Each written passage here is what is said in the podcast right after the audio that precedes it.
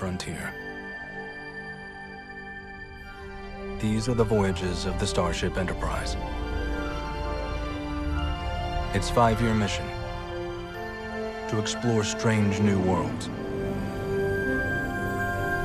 to seek out new life and new civilizations, to boldly go where no one has gone before.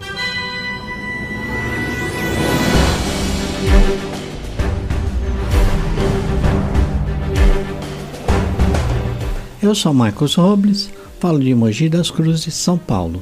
E se você esquecer quem você é, siga o seu coração. Aqui é Josias Martins falando diretamente de Saskatoon, Canadá. E o episódio de hoje vai ser um musical. A Josias vai se foder. Antes que eu me esqueça, vai se foder. Que porra é essa? Que porra. Mano, melhor abertura que o José já fez na vida.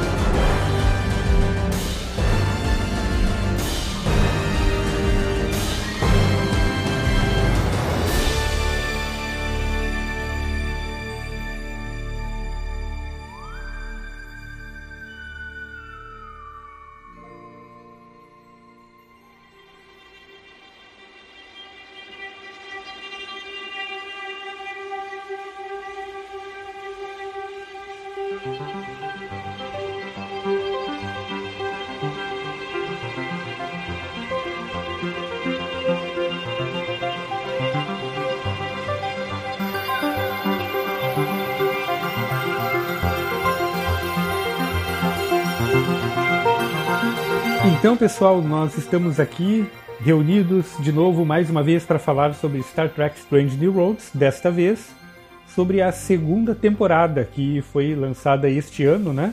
E com spoilers. E infelizmente já acabou, porque de novo ela aqueceu esse coraçãozinho tracker aqui.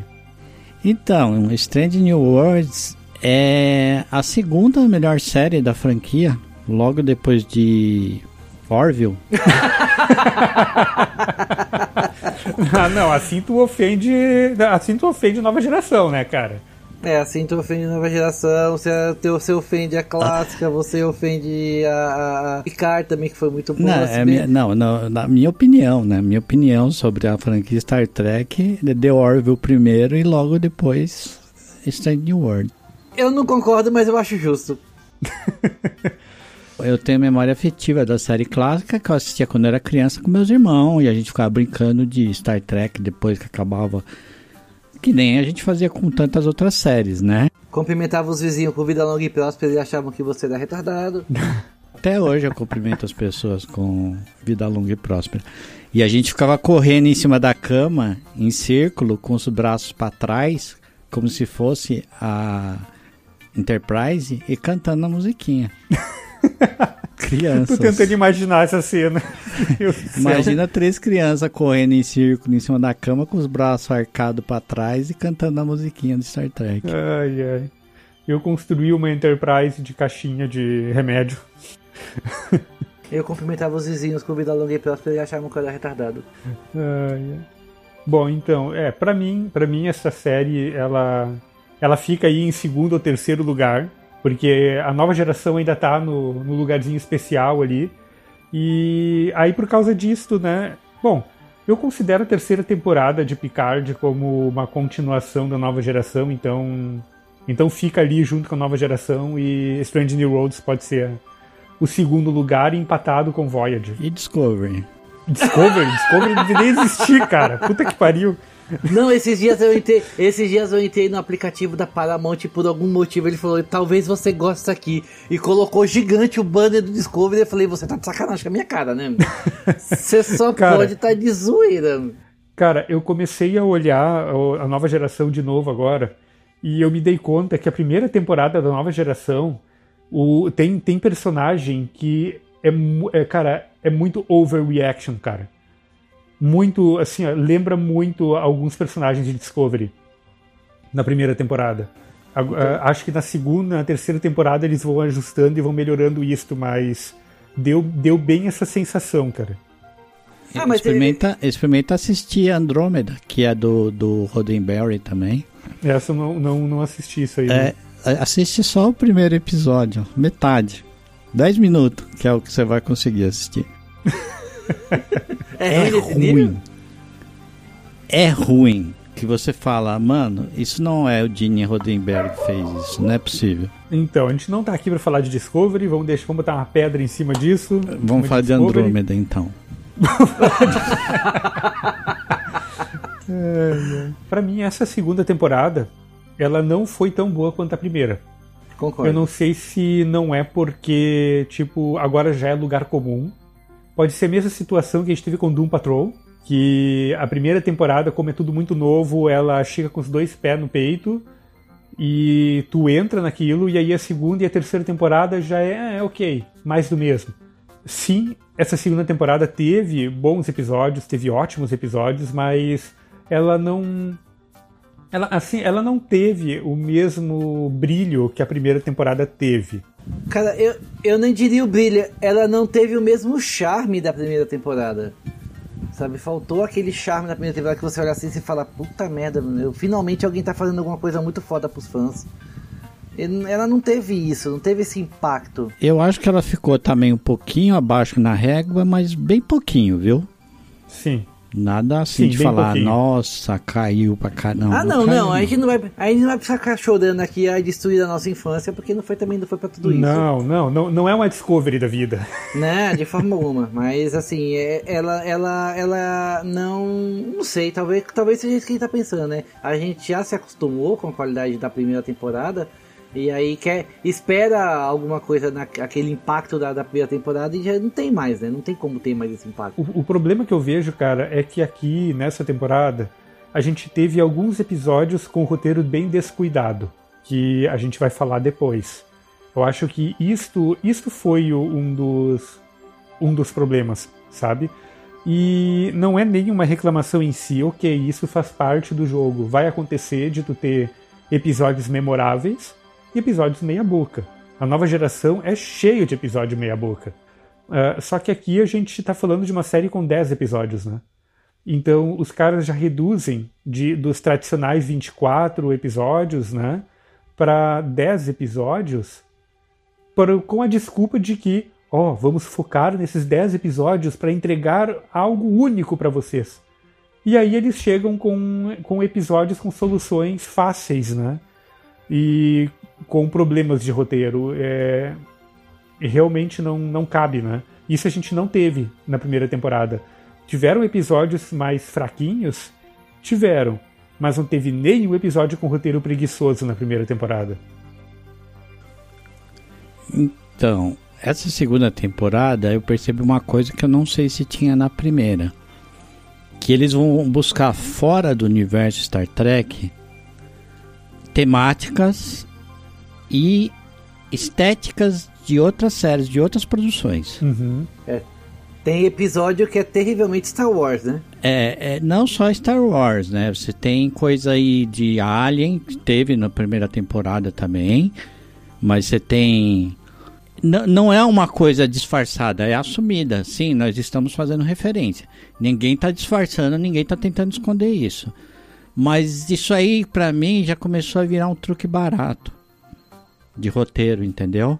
É, a, a primeira temporada teve bastante disso, né, cara? Acho que tanto que nosso primeiro episódio que a gente falou sobre a primeira temporada, é, a gente enumerou várias referências em vários episódios da primeira temporada. Então, acho que é uma fórmula que veio pra ficar em Strange New Worlds, cara. Não acredito que eles vão deixar de fazer isso. E aí você tem como é que eles fazem, onde eu acho que o, tá, tá sendo usado o truque barato, é o dispositivo que eles usam, o argumento que eles usam para construir esse essa coisa tão diferente da série, tão improvável dentro da série e conseguir trazer para dentro da série, entendeu? E, e isso aí a gente vai ver. Tem dois tem dois episódios que eu achei bem fraquinhos, né? Que a gente vai depois comentar cada um dos dois lá na frente, aí eu vou sinalizar isso. Em relação ao casting, a gente não teve alterações, né? No casting dessa temporada. Basicamente, retorna todo mundo. Temos apenas uma adição, que é a, a engenheira, que é a, a Pélia, que, que chegou ali para substituir o, o nosso querido Hammer, né? Que foi um personagem assim que doeu muito perder aquele personagem, né, cara? Putz. Não, foi, foi, foi no momento que tinha que acontecer, mas foi doída essa perca mesmo, eu concordo. E, cara, eu não sei vocês, mas eu não tô conseguindo gostar dessa, dessa nova personagem, cara. Nem eu. Sem ca carisma zero. Eu não consegui comprar a motivação dela pra entrar na, na, na, na frota. Sabe? Ah, pois... estou super, ultra, mega, é, é, é, entediada. Que porra é essa, mano? Que conversinha é essa? Pra uma pessoa que vive de tão longamente, o tempo também é, é diferente. Vai dizer que tá entediada porque se passou muitos anos. Que papo furado, né? Ah, cara, é o mesmo. É o, é o mesmo papo do Kill, né? Convenhamos, porque o Kill vai encher o saco do Picard quando ele tá entediado. É, faz sentido. Eu não tinha pensado por esse ângulo, mas é, nesse caso você tem razão. Mas assim, cara. É, é que, cara, eu não, eu não consigo me conectar com essa personagem, sabe? Ela dá um ar assim de. Ah, velho. Ela parece. Ela parece aquela, a, a, aqueles idosos que não sabe direito o que está fazendo, tenta ser sarcástico, mas não consegue, não, sabe, não se encaixa naquele, naquele ambiente, sabe? Mas ao mesmo tempo força tá ali. Eu não sei, é a mesma sensação que eu tive quando eles trocaram a Doutora Crusher pela pela pela Pulaski na nova geração, lembra? Que teve a troca a troca da Doutora da nave. A mesma situação, cara, foi o mesmo sentimento passou ali uma temporada inteira eles tentando empurrar ela. Eu acho que ela ficou acho umas duas ou três temporadas e depois voltaram a Crusher porque não é, é porque ela não se encaixou bem os, e, e, os fãs não não gostaram da construção do personagem. Né? Ela tá forçada mesmo. É, e ela, e ela, a, a, ela por ter a vida tão longeva, eles tentam colocar situações onde ela, ela quase era quase como se fosse uma entidade, né? Ela esteve em vários lugares fazendo várias coisas ao mesmo tempo. E eu não consigo comprar esse barulho dela. Então, eu acho que esse aqui é um dos problemas, sabe? Tipo o Mestre Yoda. O Mestre Yoda, ele vive centenas de anos, né? É, só que ele não é chato, cara. Ele não é chato. Ele, ele, ele transparece sabedoria. E ele transmite sabedoria. É, é pronto, é exatamente isso. É, ela, ela, tem toda essa, é, ela tem toda essa vida longeva, uma excel, excepcional memória, porém ela não transparece ser uma pessoa sábia. Ela só parece ser, é, ela é uma fulaninha qualquer. Não, ela só parece ser uma pessoa que tem uma grande bagagem de conhecimento uhum. e que é chata. Exato. Sabe? tem as, que tem as manias dela, que tem as manias dela, e é chata. Ela faz as coisas escondidinha, né? Assim, tipo, tudo, tudo que é subversivo dentro da frota parece que ela já fez, né? Pois é. E eles tentam criar ali uns. Criar ali um, umas partes de humor, né? É, eles tentaram transformar ela num personagem de humor e não tá dando certo isso, velho. Não, não tá, cara. Não tá. Realmente eu não sei o que que, o que, que tá rolando exatamente, né? Mas uh, não, eu não tô conseguindo me conectar com essa personagem. Eu consigo me conectar com todos os personagens dentro da, dentro da nave, mas com ela não tá rolando. Não tá, não, não tá dando certo. Não sei se talvez seja porque nós estamos sofrendo de um luto pela perda do Hammer e a gente não tá querendo aceitar alguém no lugar dele? não, cara, não é não, porque eu já uh, uh, eu já teve outros personagens que, de outras séries que eu gostava que saíram, colocaram os personagens no lugar e eu achei uma boa adição. Por exemplo, a a, a chefe da segurança em Orville. Saiu uma que eu gostava bastante dela, entrou uma outra que eu achei ok, Mas não fiquei com a, essa sensação de personagem não ter, não ter casado. Ela não casou, simplesmente É, assim. tipo, na, me- na metade da temporada de Orville, tu já tava ali, ok, vamos nessa, embarquei. né? Exato. Nos primeiros, exato. nos primeiros episódios, tu. Ai, não sei se tô. Ai, não sei se tô gostando dessa personagem. Mas lá pelo meio, tu já começou a se conectar com ela e tu, ah, legal, temos um personagem novo é, legal aqui. E tá tudo certo. Temos um personagem novo e tá tudo certo, né? Com essa não. Toda vez que ela, que ela chega, fala assim, olha, parece que ela virou um Game Shark. Sabe? Toda solução simples é, é- toda solução que eles estão te dar uma solução fácil para as coisas, coloca essa mulher para que ela seja a, a- o estopim da solução fácil. É, cara, eu até não tenho problema com isto, porque isto é algo que eu esperaria de alguém que já está há 200 anos fazendo engenharia. Que seria alguém que iria olhar para um problema complexo que para a maioria das pessoas não tem uma solução rápida e. Não, faz isso daqui. Só que o problema é que. É... Ah, cara, eu não sei, velho. É, é- é- é implicância, mas é, eu acho que é o jeito da personagem, sabe? Aquele falar arrastado dela entende? Parece que ela fumou bastante cigarros antes de começar a gravar, né? É, sabe? Não, é, é o jeito arrastado de falar. É aquele sarcasmo ao extremo que parece que ela tá sempre toda hora tirando com a cara de todo mundo. Entende? Eu acho que é, é, é- é mais nesse sentido. Uhum, eu concordo, eu concordo. Eu, te- eu não, eu não vou falar mal da atriz que eu não a conheço, mas essa, essa atriz, é, com esse personagem, nesse ponto da série, não tem nada dando certo ali. É, vamos, vamos ver na próxima temporada, né? Porque a gente. É, pode ser que ela. Pode ser que o roteiro dela melhore, né? Porque ali tem muito de roteiro também. Sim, a gente viu na nova geração isso acontecer na primeira temporada. Que tinha personagens ali que não estavam legais na primeira temporada. Na segunda temporada eles deram mais um ajuste. E assim eles foram ajustando até que se tornaram os personagens que a gente passou a, a amar, né? De repente ali vai acontecer a mesma coisa, né? E vão acabar transformando nisso num desenvolvimento de personagem. É, isso Sabe. aconteceu, comigo aconteceu com o Picard. Eu levei muito tempo pra, pra gostar do Picard. Sim, ele era muito duro no começo, né? É, nossa, ele era, era, era bizarro. E depois criei um amor por ele gigantesco. Mas até isso acontecer levou um tempo. Não foi, não foi amor à primeira vista. Pode ser que aconteça a mesma coisa com ela, né? E não obstante a isto, isso aí aconteceu junto com a transformação do próprio Patrick Stewart no set de filmagem, né? Ah, não, sim, sim. aham. Que se tu lê os relatos do pessoal do, do, né, do por trás das câmeras, ele era sempre o cara que estava mais isolado, que é, chegava sério lá, vamos trabalhar e é isto. E lá pela terceira temporada, depois de tanto eles fazerem brincadeira e pegadinha com ele, ele entrou no, Ele embarcou Ele- na zoeira ele embarcou na zoeira e aí virou o maior zoeirão do, do grupo, do né? rolê. Aham. Virou de Dimocó.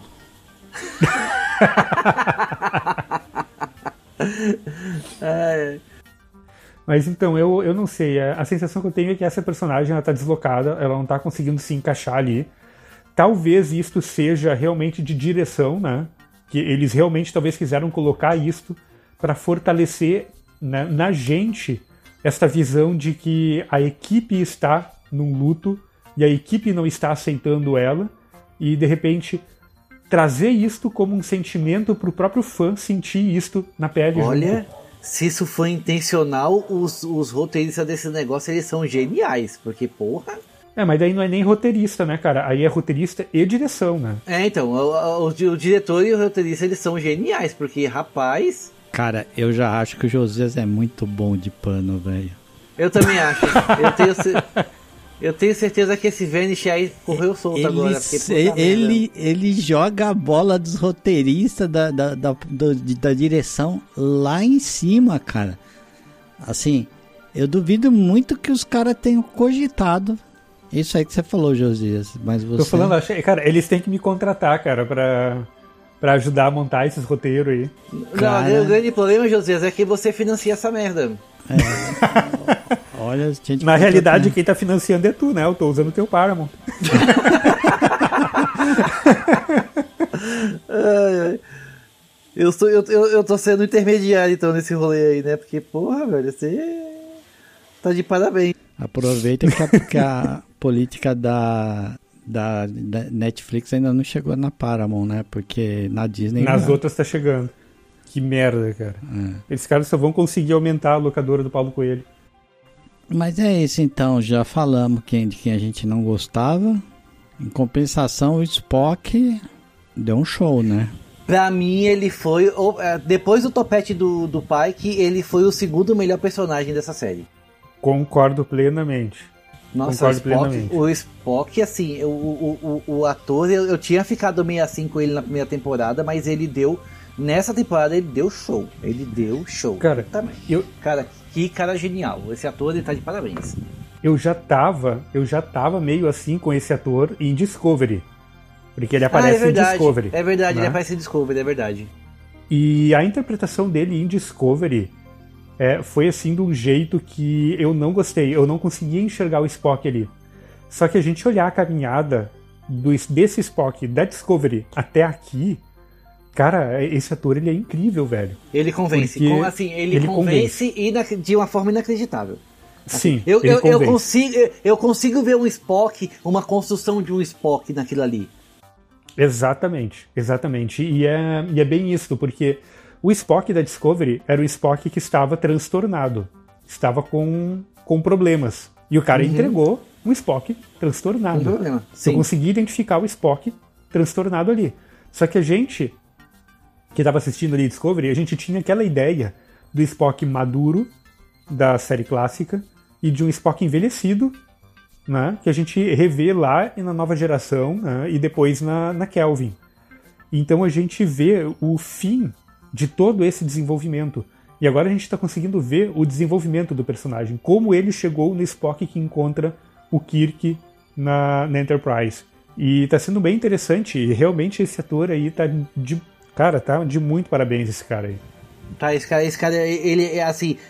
Aí sim eu dou, eu, eu também dou um ponto pros roteiristas, que assim, o roteiro que estão fazendo ao redor dele tá, tá, tá beirando o impecável. E, e o ator ele tá entregando demais, velho. Ele tá entregando demais. Ele não é o Spock e nem vai se tornar o Spock. Não, Não, dá pra não- ver esse Spock. Eu acho que ele tá muito bom. Eu acho que o cara deu um. Ele deu uma nova, uma nova cara pro personagem que eu tô gostando, entendeu? Então eu não acho que ele tem que ir pra virar o Spock do Leonardo Nimoy, entendeu? Eu acho Mas que o Spock que. que ele tá fazendo tá indo muito bem. Mas ele tem que. Em algum É, momento é- ele vai ter que virar aquele Spock. Aí é porque... opinião de fã, que Eu- não pode mexer no meu Spock de estimação. Eu já não penso do mesmo jeito. Não, é que Não, esse, cara, é não que é isso, esse cara. Spock, o futuro dele é o Spock do. do, do Mas, cara, do- Exato. A gente tem que desapegar um pouco disso, velho. Eles estão construindo, na realidade eles já construíram num universo de Star Trek. Já desde, desde a nova geração, a gente tinha tudo aquilo ali acontecendo dentro do mesmo espaço, com todos os personagens eh, se conversando entre si e com coesão nisto. Esta é a briga com Discovery, porque Discovery quebrou assim, ó, bonito a coesão do universo, tanto que eles tiveram que jogar a nave 300 anos pro futuro. Né? Não mais de 300. Será que tem tudo que ficar amarradinho mesmo? Será que eu não expando um pouco minhas possibilidades se eu não desatar algumas coisas? Porque antigamente, cara, o pessoal não tava nem aí. Entendeu? O pessoal ia fazer remake, é, reboot, e foda-se o original. Você vê que foi o que o. Abrams fez com, com Star Trek. Depois ele inventou lá um- uma história de uma realidade paralela. Não, cara, ele não inventou. Essa já era a premissa desde o começo, quando eles criaram aquela, a- a- aqueles novos filmes. É que esse, esse, esse que é o ponto, cara. Star Trek, ela é Tá, ficção científica O hard. filme veio pra gente já com essa premissa, mas o que eu tô falando é que foi um jeito que ele deu pra fazer uma coisa totalmente diferente, entendeu? Primeiro ele pensou em algo diferente, depois ele inventou um argumento pra que aquilo ali se encaixasse. Isso antes do filme ser feito, quando o filme chegou na nossa mão, chegou desse Sim, jeito. não discordo, não discordo, não discordo. Mas, mas o, Então, é isso que eu tô falando. é, Isso não fica. Isso dá. é, A impressão disso é muito forte. Então é uma coisa que não disfarçaram muito bem. mas o, o ponto que eu quero dizer aqui é que Star Trek é um universo compartilhado. E como sendo um universo compartilhado, eles vão dar um jeito de encaixar uma coisa na outra. Tanto que a gente vê várias correções de curso que pode chamar de tapa-buraco de roteirista, são tapa-buraco de roteirista, realmente são, mas uh, eles vão fazendo essas correções de curso justamente para manter a coesão desse universo. É, eu concordo. Tu pode achar isso ruim? Pode achar isso ruim. Mas é o que tem, é assim que é, e é assim que eles vendem pro fã. E é o que faz, inclusive, eles vender esse mundaréu de manuais de Jornada nas Estrelas. É o que faz ter esse monte de trivia que tem aqui na América do Norte de Jornada nas Estrelas. O fandom é foda, velho. Você... Mas, cara, se não fosse o fandom, cara, não existia essa bagaça, é, meu. Pois é, velho. Eu não tô entendendo. Vai, vai, falar mal dos fãs, sendo que o, o fã que, que financia essa merda, como é que. Que porra é, é essa? cara. É que nem essa história de reclamar de. reclamar do fã que tá reclamando do Anéis de Poder. Cara, mas se não fosse os fãs de Tolkien comprando esse montaréu de livro há 40 anos, cara, não existiria isso, velho. É, eles têm que pensar que eles estão fazendo isso pro fã, porque se não fosse o fã, essa merda não ia estar tá aí, cara. Pois é. Sei lá, cara. Eu, é, é o que eu falo. Eu vim de uma. Vocês sabem que há uns anos atrás não tinha isso de tudo amarradinho e os caras saíam fazendo, né, meu? Cara, tipo, Tolkien inventou né? essa merda, cara, de tudo amarrado, velho. é, pois é.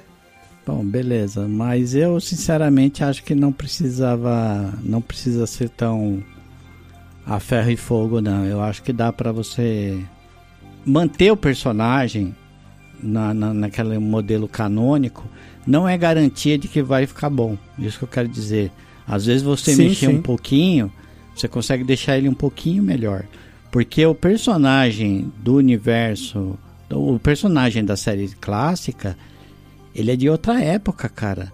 Não a não o personagem em si, mas a produção da série é de outra época, né? Então, é, é, o mundo era diferente. Aí você vai fazer um Spock mais que conversa mais com a geração de hoje do que conversa com a galera lá dos anos 60, velho. Isso que eu quero dizer, entendeu? Então, cara, o que eu, o que eu tô enxergando que eles estão fazendo aí é que assim, Star Trek, se tu assistir toda a nova geração, tu vai ver que Star Trek sempre foi uma série com construção de personagem. Ela, muito mais do que qualquer outra série, cara, como Friends, como qualquer série longeva, Star Trek sempre primou por construção de personagem. No sentido de que tu tem um personagem que ele está num ponto A, e lá no final da tempo da série ele vai estar num ponto Z, que ele foi se transformando durante a série. É só a gente ver o, to, todo o arco do Worf, todo o arco do Picard, todo o arco da, da, da Crusher, da Conselheira Troy. Todos esses personagens eles eram um no começo e lá no final eles eram outros, né? Tal Frente qual é a nossa Solo. vida. tal qual é a nossa, tal qual é a nossa vida. A gente vai se modificando e uhum. a gente é outro. Né? Anos depois, uma década depois, a gente é uma pessoa completamente diferente do que era 10 anos atrás. E Star Trek faz isso muito bem eu acredito que eles vão fazer isso com o desenvolvimento de todos esses personagens aí. Porque a Uhura que a gente vê aí não é a Uhura que a gente vê na série clássica. Da mesma forma. Não. Da mesma forma, a, a, a, a, enfermeira Chapel não é a mesma. O, o, Spock, com certeza, também não é o mesmo. E principalmente o Spock, a gente está vendo a construção desse personagem antes dele ser aquele ser de, de lógica pura que expurgou as emoções lá. É isso que então eu tô dizendo. Ter... Ele, ele, não precisa ir para ser aquele lá, entendeu? Coitado da Mas chapa virar aquela chapa da ir, série cara. clássica lá. Mulher sem Mas graça ele... da porra. Mas, cara, é, ele Mas vai, em algum momento ele vai, ele vai fazer ser... o corinário e vai se transformar naquele Spock, então, não tem essa.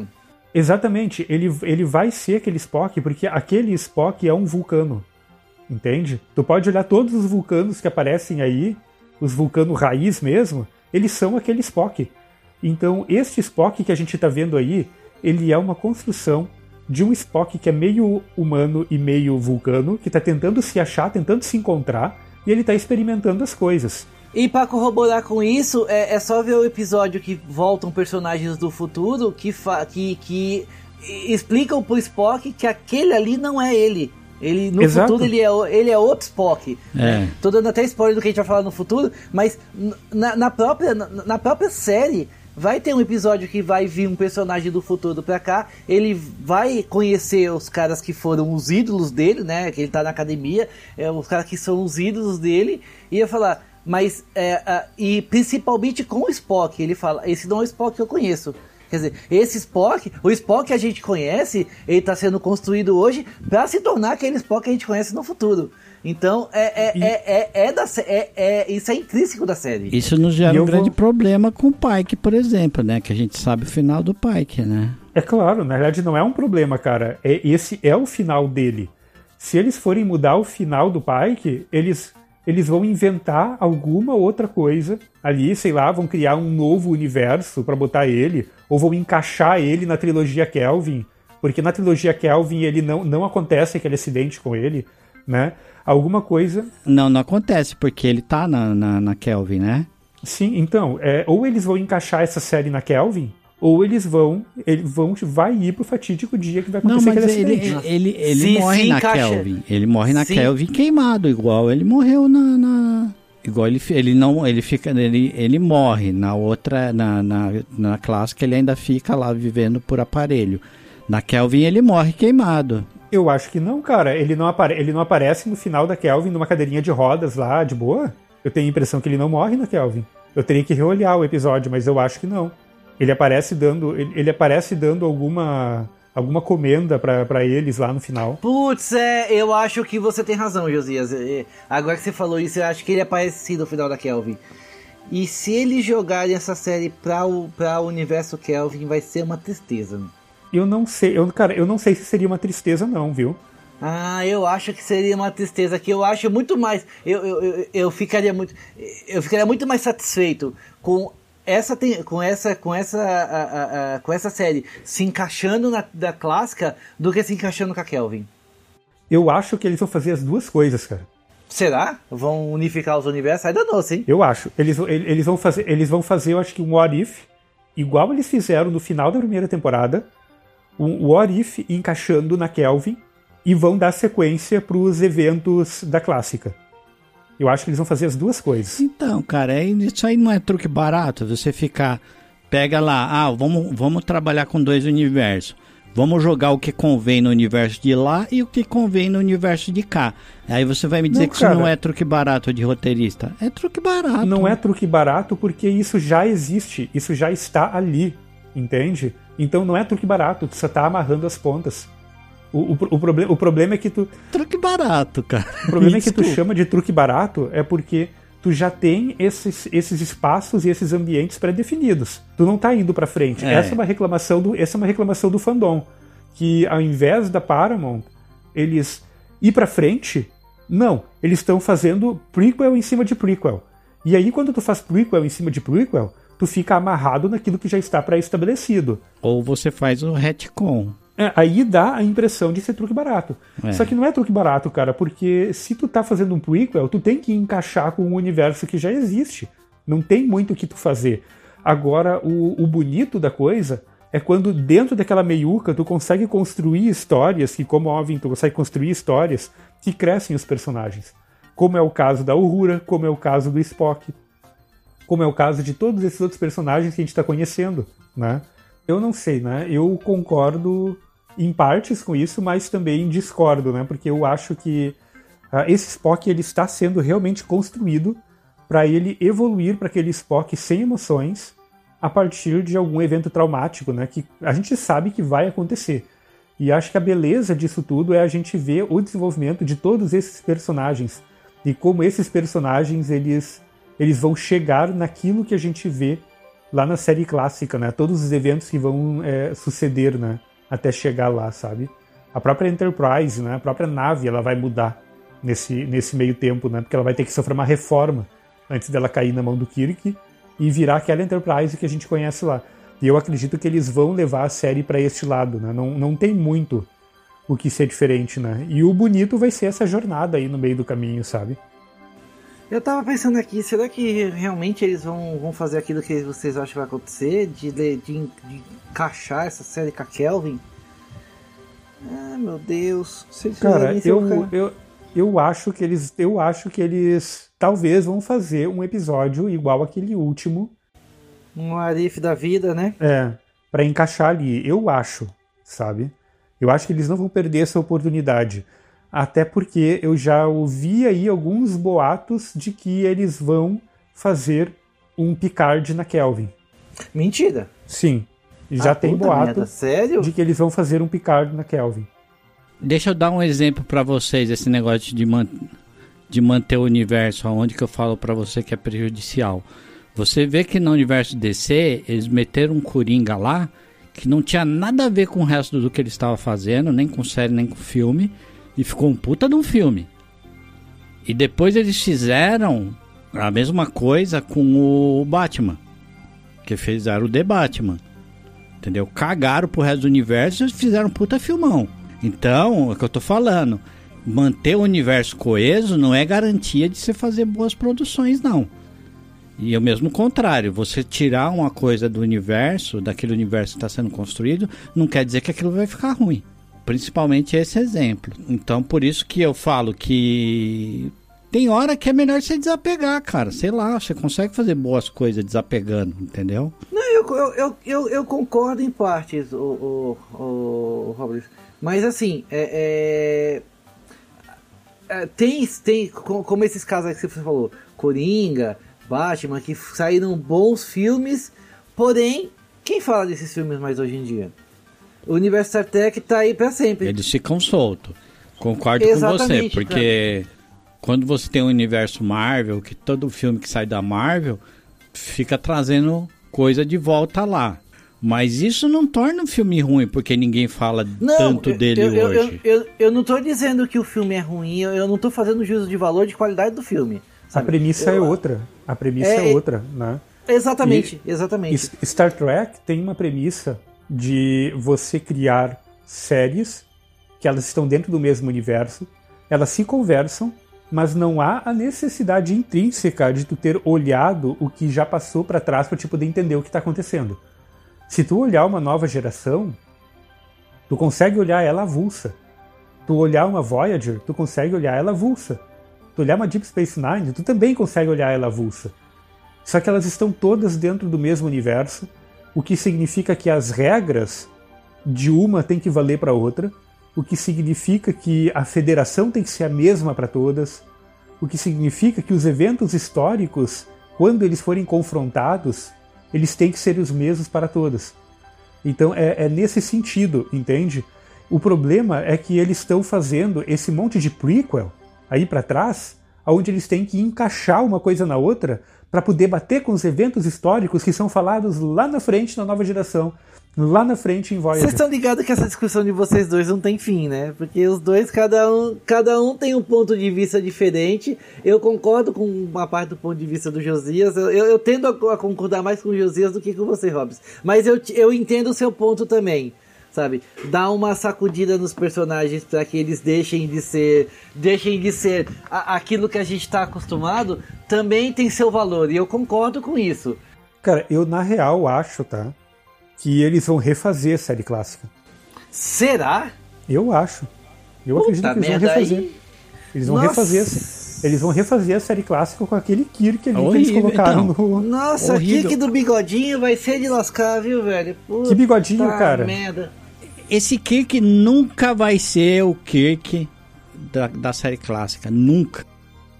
Nunca. Não, desculpa, o bigodinho é o outro, é o. É o- é, o bigodinho é o é, é o irmão O dele. Bigodinho é o irmão dele. é O irmão dele só aparece, É o Sam. só aparece é, dois De segundos quando. morto na série clássica. Não tem importância nenhuma. E é o próprio William Shatner. É, o, que, o que também pode estar acontecendo ali, né, é que eles vão construir também o personagem do Kirk para ele se aproximar daquele Kirk lá do, da série clássica. Cara, não né? vai, me desculpa, não vai. A gente ainda tá, a gente ainda tá oito anos, né? Não vai, de vai distância. ser. Podem fazer, mas vai ser um Kirk totalmente diferente da série clássica. E é isso que eu tô falando. Por que, que, o, que, o, que o Spock não pode ser tão diferente? Se aquele Kirk nunca vai ser o Kirk do William Shatner, cara, nunca. Tanto que tá todo mundo reclamando daquele Kirk, cara. tá todo mundo reclamando daquele cara ali, meu. É, Cara, aquele, o Kirk do do J.J. Abrams lá, que é o Chris Pine, né? Aquele tava ótimo. Ele, ele, Eu ele, foi- Aquele, aquele kick eu ele abracei. saiu, ele saiu muito bem como Kirk assim, comparado com o da série clássica, né? E, e, e, esse cara não tem nada a ver, cara. Não é só aparência física. Ele não consegue chegar perto, Sim. ele não consegue. Sabe? Não, é... a, a, a, questão não é a aparência, mas ele não entrega como Kirk. Você não compra que ele é Eu o Kirk. Eu não compro que ele é o Kirk. Até porque ele, é, ele levou duas horas para pegar a mocinha lá, a, a Lan, e o Kirk de verdade tinha pego ela só na primeira olhada. Ah, mas é, é, esse Kirk que pegou a Lan era um Kirk de outra realidade. Mesmo assim, ele se, se fosse o Kirk de qualquer. O Kirk do William Shatner de qualquer realidade, ele olharia para ela, ela estaria toda molhada e ele passava o rodo. Você não vem com essa conversa. Aquele chavequinho do Joey, né? Do Friends. É, pois é. Ele, ele é. só olhava, jogava qualquer chaveco, já tava. A próxima cena, ele calçando a bota. Então você não venha com essa conversa. Isso aí é. Era também um pensamento da época, né? Desse herói machão, é, pegador. Hoje em dia. É, é só, só ver o James Bond, né, velho? Até no tempo do que o J.J. Abrams fez, aquele filme. Uh, o, começou com a trilogia Kelvin. Ainda era meio que legal isso aí. Hoje já não é mais legal, né? É Cara, típico. Tanto, tanto já não era tanto que eles deram uma zoada nessa é. situação, é. né? É meio, Eles é, deram uma zoada é, nessa situação. É um personagem meio. Ah, você acha legal o cara pegador que passa o rodo. É sexista. Ah, não, não, não vamos ser anacrônicos julgar o, o, o herói lá dos anos 60. Por esse. Ele é o fruto do seu tempo, né?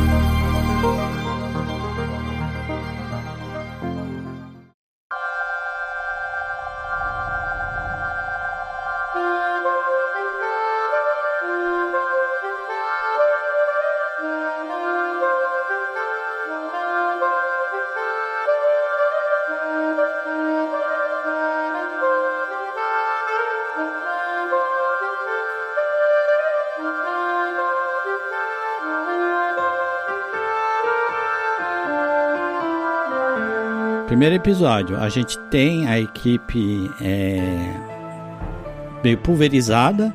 Tá o Pike para um lado, o Chapel e Mbenga para o outro.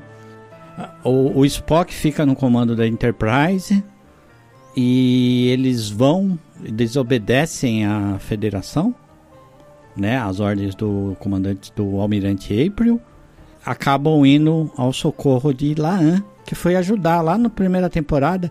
Ela terminou a temporada indo ajudar aquela menininha lá na, no episódio dos Gorns. Aí ela foi lá visitar a menina, dar uma olhadinha como é que ela tava. E aí a gente tem um episódio onde o Mbenga e a Chapel vira John e o Wick. Que eles tomam uma fórmula mágica, fica porradeiro, soca uma dúzia de Klingon.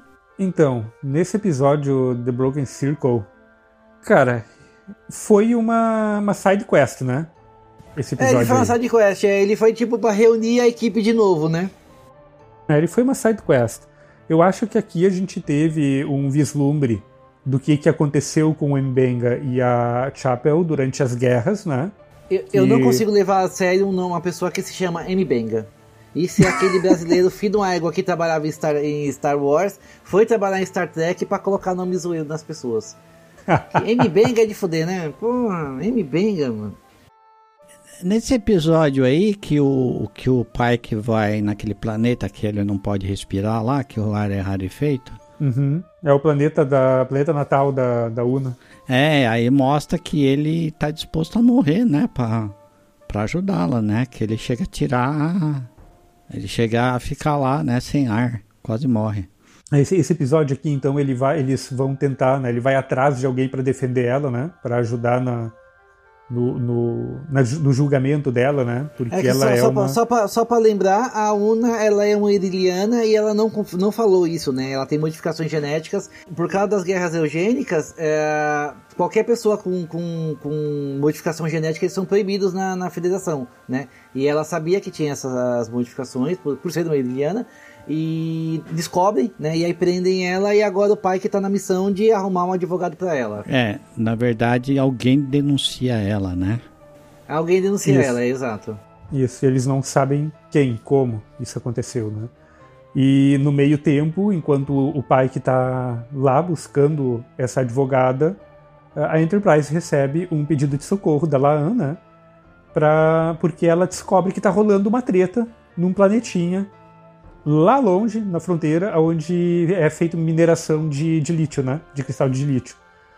E eles não são liberados para ir, e no fim eles roubam a Enterprise para ir para lá. O que, que vocês acharam desse episódio? É, ele tá fazendo referência a outros episódios que já fizeram. É, ele, isso. é- ele é mais pra, é, ele é mais pra juntar os eventos de outros episódios pra recomeçar a nova temporada, né?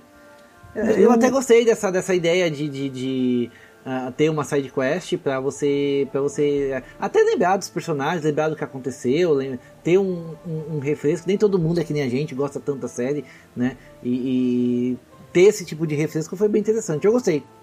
Eu também achei ok esse episódio. A gente também é, teve uma pincelada ali do que, que aconteceu com o Doutor e a, e a Chapel, né?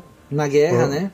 Exato, como os dois se conheceram, né? Qual foi o qual, qual foi o esquema ali? E isso é legal. E- Isso é, isso é legal. Cria, cria um, um, um, um, um, Mais uma um motivo de deles serem vínculo. tão amigos, é, né? O motivo deles serem tão amigos, né? Eles estavam salvando vidas de, de todo, todo jeito na, na, na- na guerra, né? E foi muito legal isso. É, aqui a gente começa a introduzir essa história, né? Porque a gente vai ver ah, esse- isso, o restante acho que mais pra frente, né? Mais em, em outras temporadas mais pra frente. Então eu- esse episódio pra mim só foi ok, assim, não foi maravilhoso, né? Não foi a mesma sensação de ter visto o primeiro episódio lá da, da primeira temporada, mas acho que foi uma, uma reintrodução, uma reintrodução ok, sabe?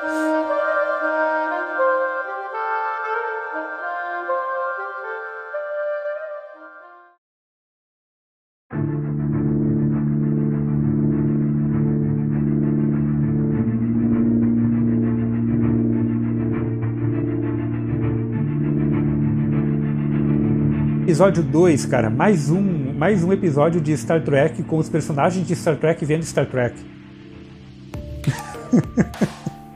Um julgamento tradicionalíssimo, né? É, cara, eu achei um episódio bom. Pra mim, ele foi um episódio bom, porque ele me traz é, boas lembranças, assim, como o episódio do julgamento do Data, né? Que eles queriam desmontar o Data porque o Data era uma máquina. Sim. E como sendo uma máquina, ele não tinha direitos, né?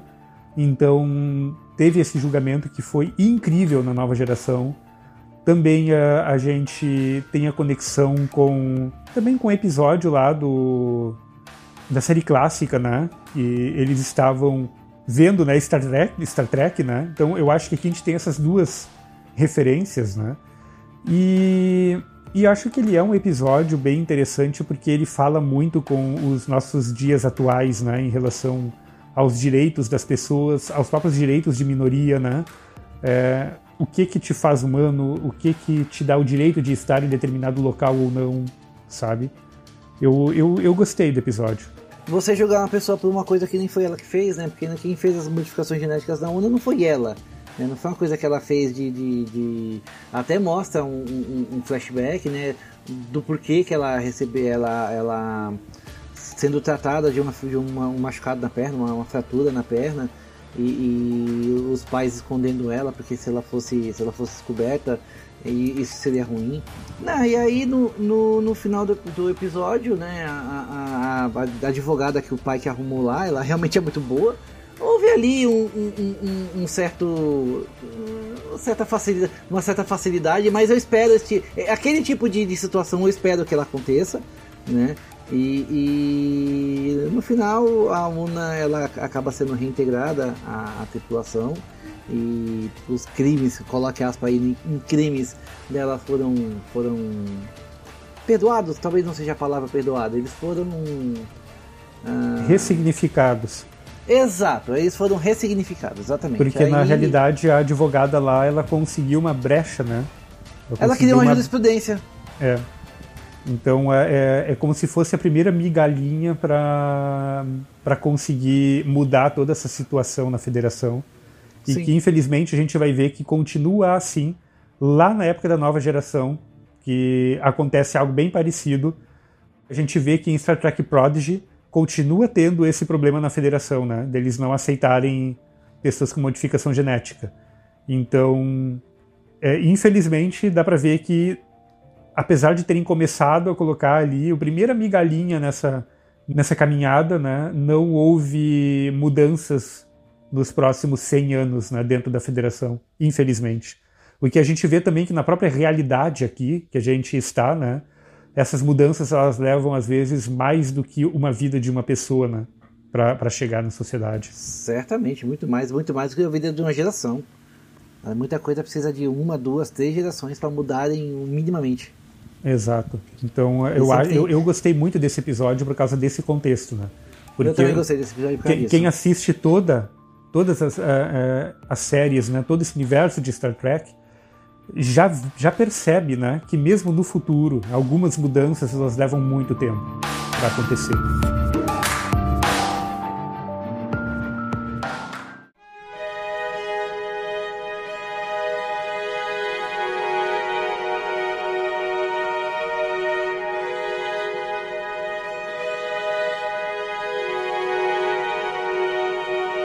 Episódio 3, Tomorrow and Tomorrow and Tomorrow. Esse episódio é bem ruinzinho. Ele até começou bem.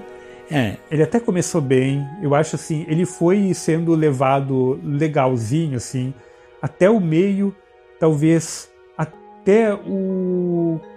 até o quarto final ali ele descambou nos últimos 15 minutos. Não, ele, ele descambou na hora que eles encontraram aquela menininha com aquele papo do policial querendo prender eles e a menininha fica fazendo pressão com um celular.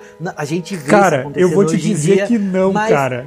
Eu vou te não, dizer não, que não, cara. Canadense é assim, velho. Deixa eu terminar, não, deixa eu só terminar. e aí ele aí vem com aquela conversa e no fim das contas a menininha que, que tava ajudando eles é a, a, a responsável pela porra toda. Eu falei, ah, isso tava tão na cara que era, sabe? Que, que deu, deu uma ofendida, sabe? Eu falei, mano, eu sabia que era essa menininha, que ela era, ela era o pivô da porra toda o tempo todo. Pra, pra começar. Cara, eu sou ingênuo demais, cara, então eu não. Nossa, não, não, na, na hora que ela apareceu, que a coisa começou a se desenrolar, que aparece ela com aquela foto, com aquela. com a, com a nave romulana lá, eu falei, tá, essa menininha aí, ela é, é, ela é o pivô de tudo. E no fim das contas, a menininha era o pivô de tudo. E eu falei, putz, mas é assim, deram uma, deram uma ofendida na, na, na, na, na nos fãs e na audiência que foi sacanagem, hein? Cara, o pior para mim, o pior para mim dessa série é a finalização dele. Isso para mim é o pior. Ele já me ofende assim. Vamos matar um personagem importante? Vamos. Corajoso, fizeram isso com o Helmer lá.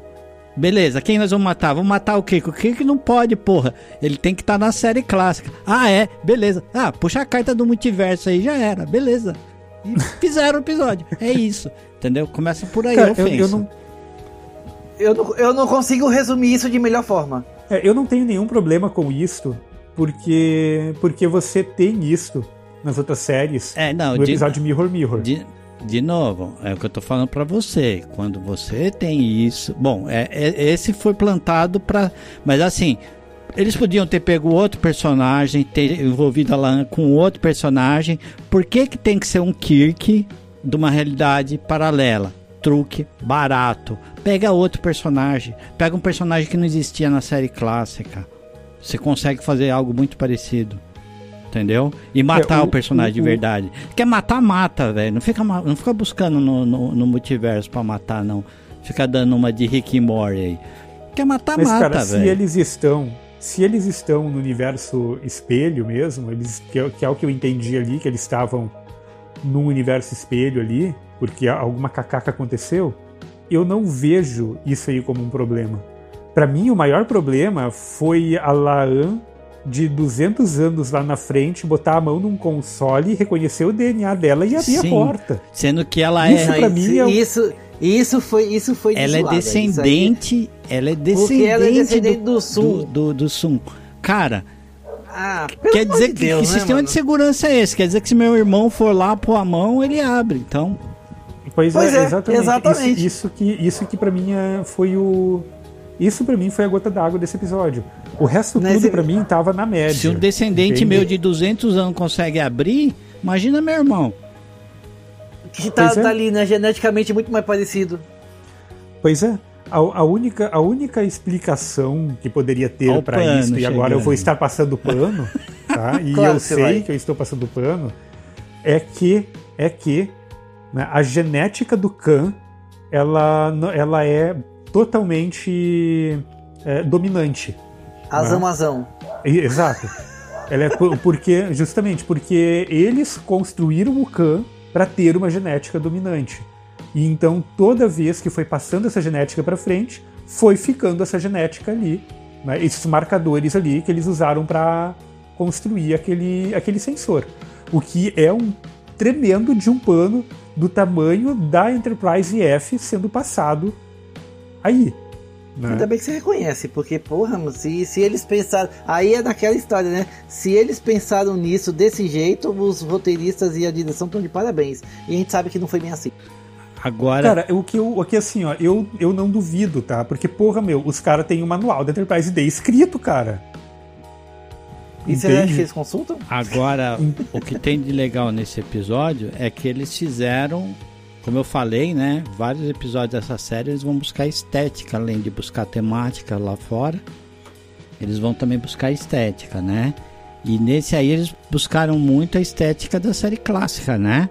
Tem as é musiquinhas, só faltou os beijos fervorosos do Kirk, né? Que não teve porque se achava, né? Então puxaram, teve a musiquinha na hora do beijo e daí quebrou um pouco aquela coraça que a aquela Anne tem, né? Você vê uma Sim. Laan frágil e que conseguiram quebrar sem você falar essa não é a Laan, entendeu? Você fala, nossa, É, eles, isso- eles, eles eram humanizadas Ó, nela. ó o É, isso é a escudo única que coisa essa que mina- se salva desse episódio. Isso é a única coisa que salva. Ó, ó o escudo que essa mina anda levantado o tempo todo. Eles abaixaram um pouco esse escudo e deixaram a gente ver através dele. Sem a gente falar, ah, essa não é a Laan. Entendeu? É, isso Sim. aí eu acho que isso, é, é, se tem alguma coisa que a gente tirar de positivo desse episódio, isso é, é isso. Isso, isso acaba virando uma, uma constante depois, né? Aquela cena, É, aquela isso, mina cara. é muito ruim, aquela fotógrafa. Muito ruim, ruim, ruim, péssima artista. Não, Aquele ruim jeito demais. que ela matou foi totalmente banal o jeito que ela matou, atirou no Kirk, sabe? Um bagulho totalmente descabido, sem drama nenhum, sem, sabe? Tipo, Vou atirar em você. Pô, é, porra é essa? sabe, cara, foi, eu acho que morte pior que aquela foi só do Han Solo. É mesmo, né? Patética igual só do É, Han Solo. covarde, É, cara, a, a impressão sabe? que eu tive, cara, desse episódio é que ele só foi construído pra gente poder ver a Laan. Esse episódio, ele, ele é sobre tirar o escudo dela pra gente ver o que, que tem ali por trás. Mas podia Nada fazer mais. isso sem ser um episódio ruim, né? É, podia, podia, podia ser melhor. Eu acho que é, tem algumas coisas que eles podiam ter modificado nesse episódio que tornariam ele melhor. O problema aqui é que esse episódio, tá, o roteiro dele, seriam dois episódios na nova geração, ou até mesmo lá em Star Trek Enterprise. Eu porque concordo. porque o, o que tu tem pra acontecer ali é coisa demais pra te resolver em um único episódio, sem tu dar uma solução fácil como foi dada lá no final, de tu simplesmente botar a mão num console e ele abrir, entende? Porque esse episódio tinha, esse episódio tinha que ter terminado de eles achando a instalação, Pra daí no episódio seguinte eles construir toda a invasão do complexo, eles construir melhor aquela, persona, aquela personagem é, que estava sendo guardado num complexo que a gente não sabia ainda. Isto, entende? O problema é que essa série tem que fazer os episódios fechados em si. A proposta dela é essa. Você pode É, isso é um fazer episódio especial, episódio duplo, tem isso em um monte de séries dos anos 60, anos 70, anos 80. Na nova geração tem muito disso, cara. E a nova geração ainda era filha da puta de colocar episódios duplos no final da temporada. E tu tinha que esperar todo o recesso até o ano que vem pra te ver a conclusão daquilo no- no- na, na segunda, na próxima temporada. Mas fizeram Que nem eles isso. fizeram nessa, que eles fizeram nessa, entende? Então, a- ali, eu, ali eu não sei, cara, eles deviam ter estendido aquilo ali pra dois episódios e ter e, e- e não ter utilizado esse Deus Ex Machina no final do no final do, do episódio. Eu acho que ele já teria sido um pouquinho melhor. Ele ainda não seria um episódio maravilhoso, porque por vários desses problemas que vocês colocaram aí. Mas eu acho que se a, aquela solução final ali fosse um pouco melhor construída, talvez até mais 20 minutos de episódio, ele já teria sido melhor. A menina podia ter uma ocarina, daquela ocarina mágica que tinha no, no Picard. Picard. E usar uma porra daquela, porque tipo, nossa, essa tecnologia é tão atrasada que eu com essa ocarina aqui, rapidinho eu, eu, eu hackeio esse sistema de segurança. Porque é um bagulho Era de só, 200 era anos. só eles terem ido com o tricorder, velho. Era só eles terem deixado eles irem com o tricorder. Tava resolvido. Ou até mesmo com aquele dispositivo que fez ele saltar no tempo, vai, aquilo ali ser um tricorder 3.0, sabe?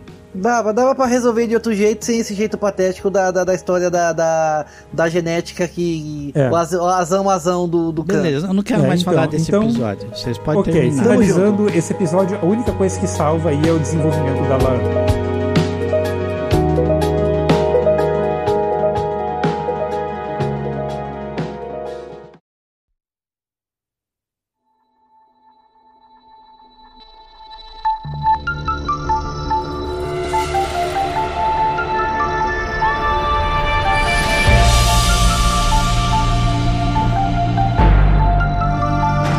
Pra mim esse episódio é o mais, assim. Ele não é o mais legal, mas ele chega muito perto de ser um dos mais legais. Ah, sabe? é aquele, ele- do, é aquele ele- que eles vão que o buscar o, pessoal cara lá esquece. no planeta. que Esqueceram o cara lá. Não, ele, ele acharam que o cara tava morto, né? Eles acharam que o cara tava Esse morto. quarto episódio é o melhor episódio da temporada. Com eu acho, certeza, eu acho esse, com eu acho esse episódio fantástico. Eu acho Ele- esse episódio eles fantástico. vão investigar. Uma contaminação cultural, né? é, alguém está usando o símbolo da, da federação de maneira explícita num planeta que ainda não tem a tecnologia de dobra. Aí, aí eles vão lá ver quem que tá, quem que fez essa interferência, né? E esse planeta também está sob o efeito de um cometa que entrou na, na atmosfera dele, que fode a cabeça de todo mundo e faz o pessoal É, esquecer. ele- é, pelo, que, pelo, que deu, pelo que deu a entender, a- a- esse cometa ele nem tá na atmosfera, ele tá na órbita, né? É na órbita, é, eu falei errado. Ele solta algum tipo de radiação que faz com que as pessoas percam memória, percam memória recente. Só que elas não perdem só a memória recente, elas perdem toda a memória. O cérebro ele vira todos os dias quando as pessoas dormem e acordam, as pessoas viram um- uma nova pessoa. Só que mesmo mesmo com isso, né, mesmo eh, com essa com essa ah, Perda de memória. Essa perca de memória, né, esse, esse format C dois pontos que fazem todos os dias na cabeça das pessoas, ah, ainda assim, muito da personalidade das pessoas fica. E cara, isso foi explorado de um jeito nesse episódio genial. Eu achei lindo demais, velho, o jeito que Ficou. eles fizeram. Cara, isso, Eu acho isso pra genial. mim, isso para mim ele é algo que te joga na tua cara o seguinte, ó. Sabe aquele teu vô que tá com Alzheimer? Ele ainda é, ele ainda é o teu vô. Ele Exatamente. ainda é a mesma pessoa. Ele Exatamente, pode não estar exatamente. conseguindo lembrar das coisas, mas ainda tá ali, ainda é a mesma pessoa, ainda tem a mesma essência. Eu tive a minha avó com, com Alzheimer e, cara, é exatamente isto. A pessoa, ela pode não conseguir se situar, ela pode não conseguir é, entender exatamente o que está acontecendo à volta dela, mas quando tu conversa com a pessoa, tu vê que ela continua sendo a mesma pessoa. A integridade dela é a mesma. O, tu entende? A personalidade dela é a mesma. Ela ainda tá ali, apesar de ela ter esquecido das coisas. É, então, e, e- e, é, eu também convivi com um parente muito próximo que teve, teve esse ah, problemas mentais, né? E, e ele também. eu- ele não tinha bem Alzheimer, né? Mas ele, ele criou um tipo de demência que ele perdia a. a- a- ele ficava desorientado, coisa e tal. E eu assistindo essa, essa, esse episódio, eu lembrei bastante dele. E eu falei, ó, é meu avô, é, aconteceu com o meu avô. E eu pensava, nossa, assim, é, é, a, a gente às vezes não entendia o que acontecia com o vô, mas esse episódio, esse episódio me mostrava que ele tá, o meu vô tava ali, sabe? Ele sempre estava ali, ele continuava lá sempre. E foi uma das coisas que me tocou bastante, me tocou bastante, bastante, bastante. Mesmo o caso do, com aquilo que aconteceu com a sua avó, né? Você sabia que a sua avó estava ali, ela continuava sendo a sua avó, às vezes tão amorosa como sempre foi. né? Exatamente. E, e a, a do- essa doença ela, ela tirava, né? A, a, no caso da sua avó, o Alzheimer, no caso do meu avô, a demência que ele, que ele acabou adquirindo, né? e, e adquirir, desenvolver, né? não sei exatamente qual termo melhor usar, mas uh, uh, eu achei isso muito, muito tocante até pela forma que eles fizeram, né? Ah, fizeram pequenos, pequenos signos que faziam que, as pessoas se lembrassem ou ah, ah, pensassem que aquilo ali tinha algum significado para elas. Eu achei muito foda. Esse episódio eu achei muito, muito, muito, muito, muito, muito bom. Sim, esse episódio ele é incrível, cara. Ele é incrível e eu acho que uma das coisas também mais legais desse episódio foi o desenvolvimento da Ortegas. Porque sim, quem sim. brilhou, cara, quem brilhou nesse episódio lá na nave foi a Ortegas. Porque foi. até o Spock já tava com o cérebro virado num patê. é porque não, como, como eles estavam na eles estavam próximos a, a, a, a, ao cometa e eles também sofreram da radiação, seja lá qual for a coisa que o cometa emanava. Tanto o planeta estava sobre, sobre sobre esse efeito, mas a nave também. Então daqui a pouco tinha um monte de, de, de, de, de, de pessoas que elas não sabiam quem elas eram. E aí, de repente, uh, também numa construção genial, que a coisa começou a acontecer assim, meio que sem querer. E aí, daqui a pouco, ela tava toda confiante. Eu sou Ortega e eu piloto a nave, sabe? Uhum. Essa frase, essa frase ficou icônica. Eu vi ela, eu vi uma, uma virou uma... meme.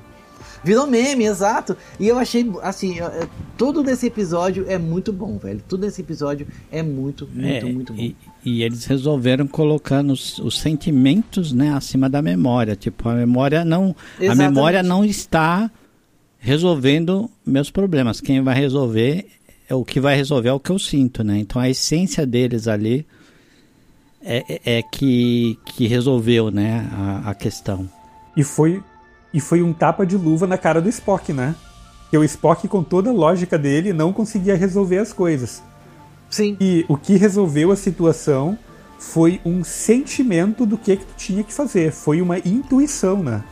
É, foi exatamente. A, a, a, Ortega, a Ortega, depois que conversou com o computador da nave, ela começou a ter intuição. Eu sou. Como é que é o nome dela? Eu sou. Érica Ortega. Bom, anyway, é, eu sou a Erika Ortega e eu piloto a nave. E foi só. É, ela falou: Eu não sei o que eu tô fazendo, mas eu sei que eu sei fazer. Né? Então foi, foi, foi altamente intuitivo. Exato, exato. E aí ela foi só na intuição, né? Ah, eu acho que eu tenho que. Eu acho que eu tenho que apertar esse botão. E assim ela foi indo, né? E no fim, o próprio Spock também, né? Aceitou a intuição dele, dela, né? Aceitou a intuição dele de que alguma coisa dizia para ele que estava certo, que era isso mesmo. E eles foram só na intuição, né? Porque a bagagem dele, deles, de conhecimento, estava toda lá, só eles não estavam conseguindo acessar diretamente. Só que a intuição, ela dava este norte, né? Tipo, é por aqui mesmo, vai por aqui que vai dar certo, né? E eu achei muito legal isso porque às vezes quando tu tá numa situação que você tem muita neblina, até dirigindo um carro mesmo é assim tu tem que é, pegar algumas referências mesmo quando tu não está enxergando tudo. Exatamente. E tu segue aquela referência. E esse episódio, ele é muito, ele é muito sobre isto. Né? Mesmo quando tá, tu não tem nenhuma visão clara das coisas, tu tem que seguir por algum caminho. E tu tem que olhar por algum caminho. Olha que eu, eu, eu vou te ser bem sincero, tudo, tudo da, do, do episódio, da conclusão, a, muita coisa dele, para mim é totalmente periférico. Eu acho que essa, é, é, essa coisa mais centrada na, no lance da, da, da, da, intuição, coisa, eu, eu acho que isso é o principal. Sabe? Sim, é com certeza. principal de com tudo, certeza. de todo esse episódio. Esse episódio ele é muito, ele é muito bom. Eu, eu assisti e depois eu fiquei dias pensando sobre ele, sabe? Para mim passar por quinto levou, levou alguns dias, porque esse episódio ele é tão incrível, velho. Ele é tão incrível que não faz você ter aquela vontade desenfreada de maratonar. Você para, você pensa, você fala, puta que, que coisa que coisa legal que eu acabei de assistir, que coisa legal que eles me proporcionaram aqui. Eu quero pensar mais sobre isso. Esse episódio é, esse episódio é fantástico esse episódio ele tem o selinho de qualidade Star Trek. Esse, esse ele esse é. Tem, total, total. Esse é total Star Trek. Tudo foi resolvido com Tecnobubble que a gente espera, com toda a loucura. Ah, só faltou mesmo águas vivas nascendo, coisa. Tudo desse episódio ele, ele é Star Trek na telha. Esse episódio ele é incrível.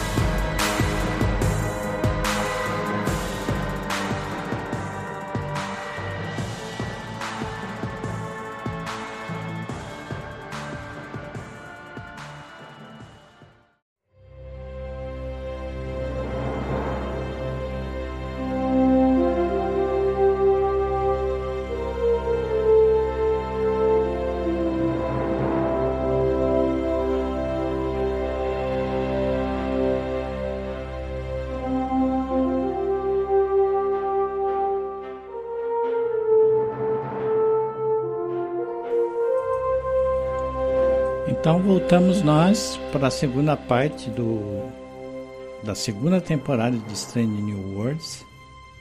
Só que por motivos de força maior, nós perdemos um tripulante. O André não vai poder continuar nessa segunda parte. Ele recebeu um chamado de alta prioridade para estar no sistema de Veridian 4 e ele pegou uma nave auxiliar aqui e se mandou para lá em Warp 4. Então vamos continuar somente nós dois, espero que seja o suficiente para vocês. Então, seguindo para o episódio 5, este episódio aqui eu achei ele fantástico. Né? É, é o episódio em que a Enterprise tem para Vulcano, porque a Chapel também ela vai ter uma entrevista para a Academia de Ciências lá, né? e era um sonho dela participar né, deste projeto de pesquisa lá em Vulcano, que eles são uma referência na área em que ela quer se especializar. Né? No caminho, eles estão falando sobre uma civilização ancestral que existia naquela região ali, né, antes dos vulcanos. E nisso eles encontram uma anomalia. Acredito que essa anomalia era numa lua, se não me falha a memória, né? Então, no meio do caminho, o pai que decide né, enviar um grupo para ir ver o que está acontecendo lá naquela, naquela lua, né? O que, que é aquela anomalia. E nisso vai o Spock e a, e a Chapel. Vão os dois lá conferir o que está rolando com uma navezinha auxiliar eles se defrontam com um bagulho muito doido, mais meio que um portal, né? E o Spock resolve se aproximar mais para ver o que está acontecendo. Aí dá ruim e eles são capturados pelo portal. Ah, o troço fica feio e, bom, o resultado é que quando eles retornam, o Spock não é mais o Spock que a gente conhece. Então este é o, o, o plano de fundo deste episódio. No meio disso tudo, tá rolando a questão do casamento do Spock com a T'Pring, né? Os dois já não estão lá muito 100%, né? Já tiveram aí os seus problemas na temporada anterior. E então, essa questão do, do Spock não ser mais o Spock vai acabar sendo todo o fio condutor deste episódio, né? Junto com a questão da Chapel né, estar ali tentando entrar naquela academia lá de Vulcano para pesquisa dela, né? E aí, Robles, o que, que tu achou desse episódio, cara? Então, esse episódio eles fizeram. Eles estão usando muito, acho, esse truque da civilização avançada que não entendeu muito bem como funciona a humanidade e aí eles criam a humanidade, eles recriam, eles refazem as coisas, né? Ou eles colocam a tripulação numa situação de um, de um recorte que eles têm da humanidade.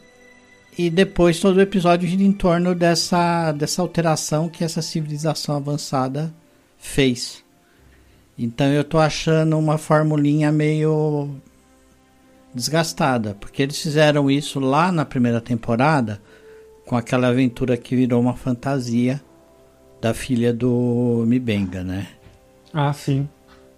E aí nessa nessa temporada eles usam isso nesse episódio. Eles vão usar isso nos próximos episódios que eu vou nós vamos comentar, né? O, o, eles começaram a usar isso constantemente, tá? Então é aquilo que eu estava falando lá na primeira parte. O truque ele é bom quando você não deixa o cara perceber que você está usando o mesmo truque, né? Então eu não gostei muito disso, isso aí me incomodou um pouco, entendeu? Ele vai, então o que acontece? Eles olham para o Spock e falam: Ah, é, vamos ter que remontar esse cara aqui. Aí eles têm um pouco ali de informação, eles, eles, usam um pouco de informação que eles têm do Spock, mas tem muita, tem muito do DNA humano dele. E daí eles usam a, o DNA da Chapel também, que também que é humana, e eles acabam transformando o Spock em humano. O transformar o Spock em humano, eu achei bem interessante, achei bem legal, tá? Só esse truquezinho que tá ficando para mim um pouco manjado na série. É que o que, que aconteceu ali, né? O, isso não comentei antes, né? Quando eles é, se aproximaram daquela anomalia, deu algum ruim lá que a nave foi destruída. Foi literalmente destruída a nave, né? E o Spock, para proteger a Chapel, ele concentrou todos os escudos defletores no lado dela, né? E, e deixou o lado dele praticamente sem proteção. Então ela ficou praticamente inteira e ele foi arrebentado pela radiação do daquele portal lá. Ele não suportou aquela radiação. Então o DNA dele foi muito avariado, né? O, o código genético dele foi muito avariado. E quando esses seres, é, acho que eles chamam até de seres transdimensionais, né? Eles pegam, começam a ler o DNA dele, bom, aquilo não faz muito sentido. Aí eles, o que, que eles vão olhar para o DNA que está mais inteiro do lado dele, que é o da Chapel, e usam aquilo ali como um mapa, né? Eles olham para aquilo ali, bom, aqui tem um cara, aqui tem outro cara, esses dois aqui teoricamente são da mesma espécie, porque eles estão juntos, né? Eles entendem, fazem esta aferição. Bom, se eu tenho um aqui que está mais inteiro e esse outro aqui está mais arrebentado, eu vou usar esse que está mais inteiro como um mapa e vou reconstruir aquele outro. Na realidade, é algo bem comum que a gente faz né, para recuperação de informação, quando a gente está precisando recuperar algum dado que está corrompido. Né? A gente pega alguma coisa que acredita ser semelhante, que acredita seguir o mesmo protocolo, ser o mesmo estilo, para aplicar as regras, entender as regras daquele aplicar essas regras na reconstrução do outro, né? Em arqueologia se faz muito isso também para tradução, né? De, de coisas antigas, né? E eu acho que ali foi mais ou menos o que eles fizeram é, ali. Até né? reconstrução de fósseis, né? Até reconstrução de fósseis, né? É feito isso. Ah, sim. Então ali eles fizeram mais ou menos isso. O problema é que o Spock não era bem humano, né? Aí eles acabaram expurgando todo, toda a parte vulcana do DNA dele, reconstruíram, remontaram do, de um jeito coeso para um humano. E aí voltou o Spock humano sem as orelhinhas pontudas. O, o que eu acho que tu tá, tá reclamando é que eles fizeram um call center, né? Isso, esse esquema de saque lá no final ficou. Aí você fala, não, beleza, entendi, mas eles pegam um recorte para construir, é o que eu falo, cara. Eles não estão. Acho que eles não estão é, é, conseguindo fazer o, o, truque, entendeu? De, de você não perceber. Os caras parece que eles não conseguem te convencer. É um recorte muito para sustentar o, o, a narrativa. O, a narrativa, é isso, entendeu? É muito assim, tipo naquele ponto específico a gente usa é, eu, que, aquilo que eu estava falando, né, meu, do truque barato, entendeu? O cara pega um truquezinho para construir aquela narrativa pro, pro, pro roteiro ficar do jeito que ele precisa que fique, entendeu? Ele não faz o, o negócio parecer que está construindo, é, é, não, não parece de maneira natural, entendeu? Parece que ele tá, ele, ele, ele pega pontos que sustentam o que eles querem escrever, entendeu? O que eles querem contar. É, eu não sei, eu não sei da onde que surgiu exatamente essa ideia do call center ali, né?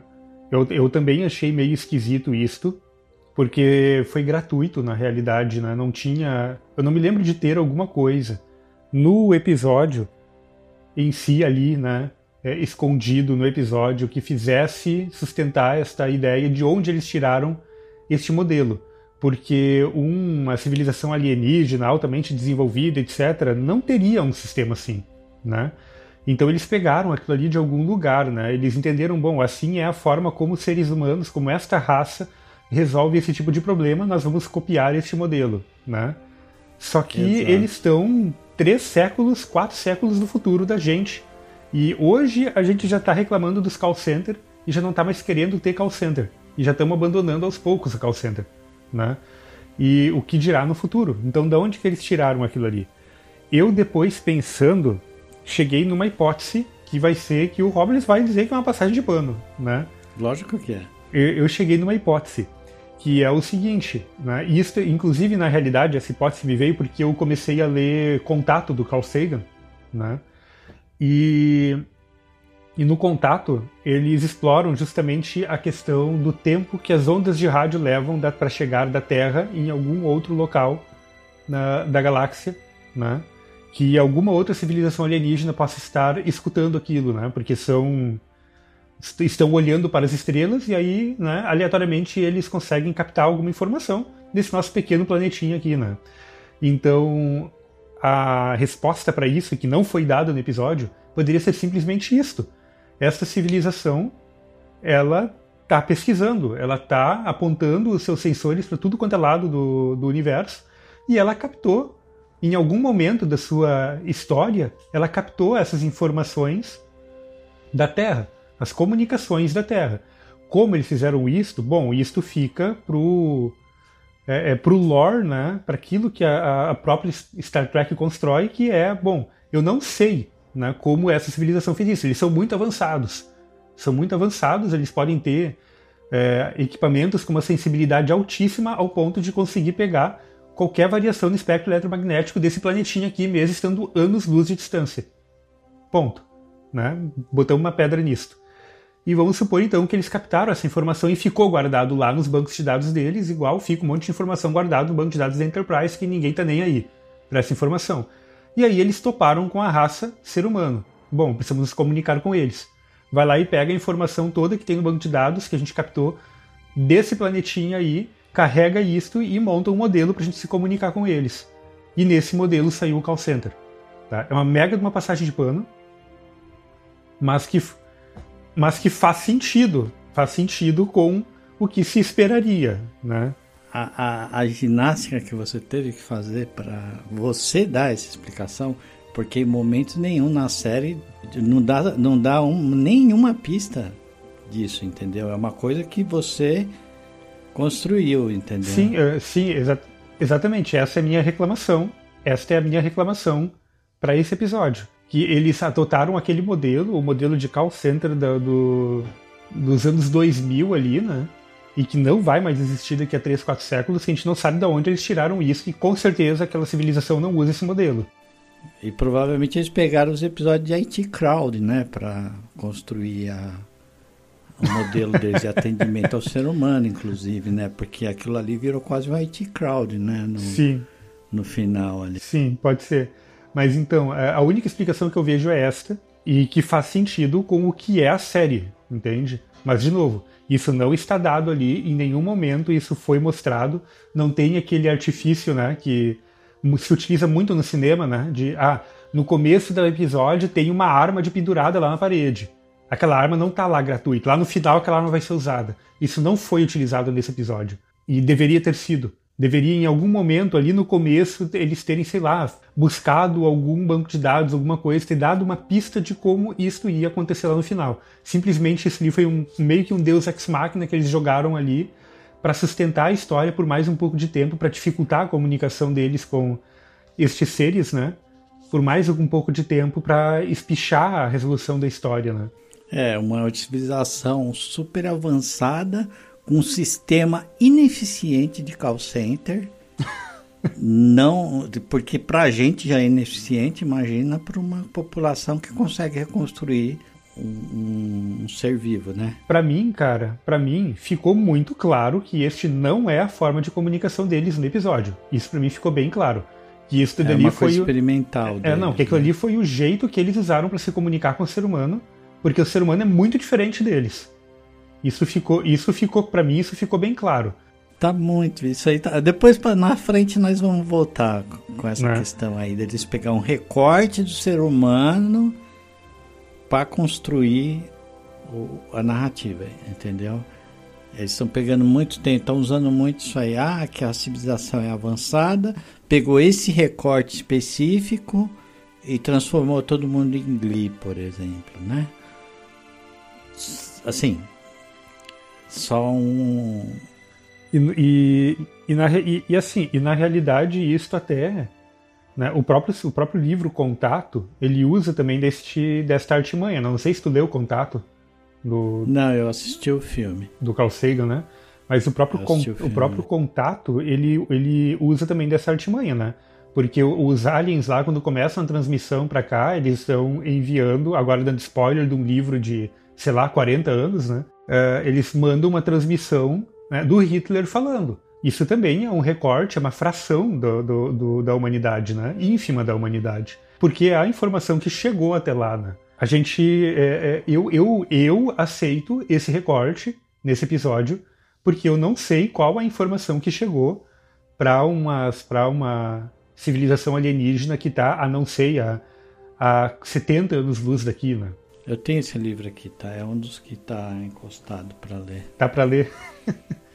ele, é. tava, ele tava na minha prateleira aqui já há dois anos. Resolvi de começar a ler esse ano.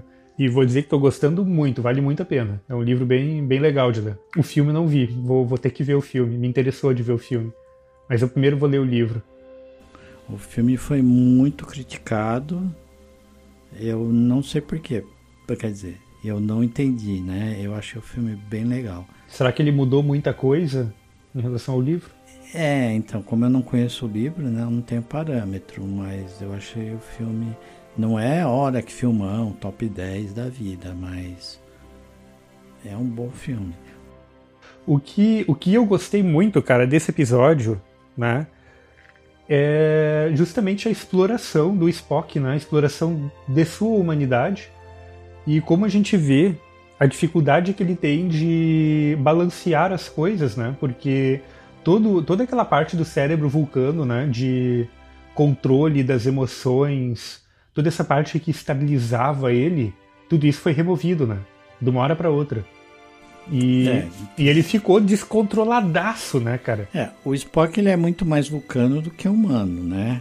Tradicionalmente falando. Fizeram uma versão dele 100% humana, tentando fingir ser vulcano. Isso ficou muito engraçado, né? Porque até a orelha ele perdeu, né? Sim, não, e não só isto, mas, uh, mas como ele, ele como vulcano, ele percebia o mundo de uma determinada forma. Isso foi uma coisa que eu achei muito legal, né? Que ali coloca muito, uh, le levanta muito de forma, assim, lúdica, né? As limitações que a gente tem em relação à forma como a gente percebe o mundo. Tanto que a gente usa a ciência para perceber o mundo hoje em dia, né? Para conseguir dizer o que, que realmente está ali, né? E quando mudou o cérebro dele, de um cérebro de um vulcano para um humano, ele começou a perceber o mundo de outra forma. Então, Sim. sabores, ele começou a perceber sabores diferentes, ele começou a sentir coisas diferentes, né? Tanto fisiológica quanto emocionalmente.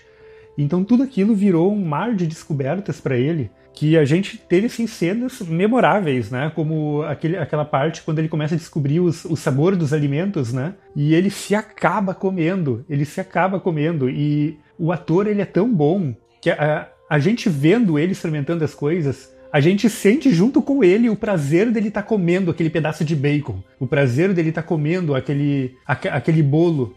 E ele se acaba, né? Ele se acaba comendo e experimentando as coisas. É, ele trata com Sam Kirk, né? Sim. Ele perde controle das emoções. é muito, muito interessante a, essa perspectiva do vindo do Spock. Sim, que ele tá sujando a mesa ali, né? Tipo, era uma é. coisa que a gente já via que ele sempre se irritava com aquilo. Acho que até no começo do episódio aparece ele limpando é. a mesa depois, né? Já dá pra ver que ele já tava se estressando com aquilo mas ele guardava isso para ele. E daí ali simplesmente estourou, ele não conseguiu mais. É, ele não tinha mais controle, né? Esconder aquilo, né? Então eu, eu achei que esse episódio valeu muito por isto, sabe? E outro aspecto legal do, desse episódio é ele ter assumido, né? A, ter tido orgulho da porção humana dele, né? Uhum. Porque ele está o tempo todo, é, principalmente perto da família da T'Pring, né? Ela, a mãe dela trata muito o ser humano como inferior, né? Sim. E aí você tem uma questão de racismo até, né? De xenofobia, né? Sim.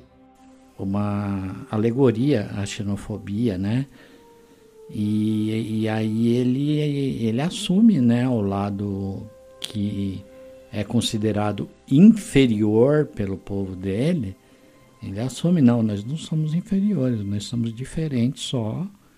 E, e dane-se vocês, entendeu? dane-se o que vocês acham. Então ele coloca aquela coisa de eu, sou, eu tenho orgulho de ter essa outra parte que não é a parte que vocês gostam, né? Que não é Sim. a parte que vocês consideram a certa, né? Mas... É Aquele etnocentrismo da por parte dos vulcanos, né? Sim. Mas ali a gente também consegue ver que não é todo mundo, né? Porque o próprio marido da, da, da mãe da T'Pring não é assim. Não. Ele não é assim. Ele é um pau mandado, coitado, ali, tá em rédea curta ali, o coitado. É, eu achei muito engraçado quando o pai que traz aquela especiaria vulcana lá para eles, né?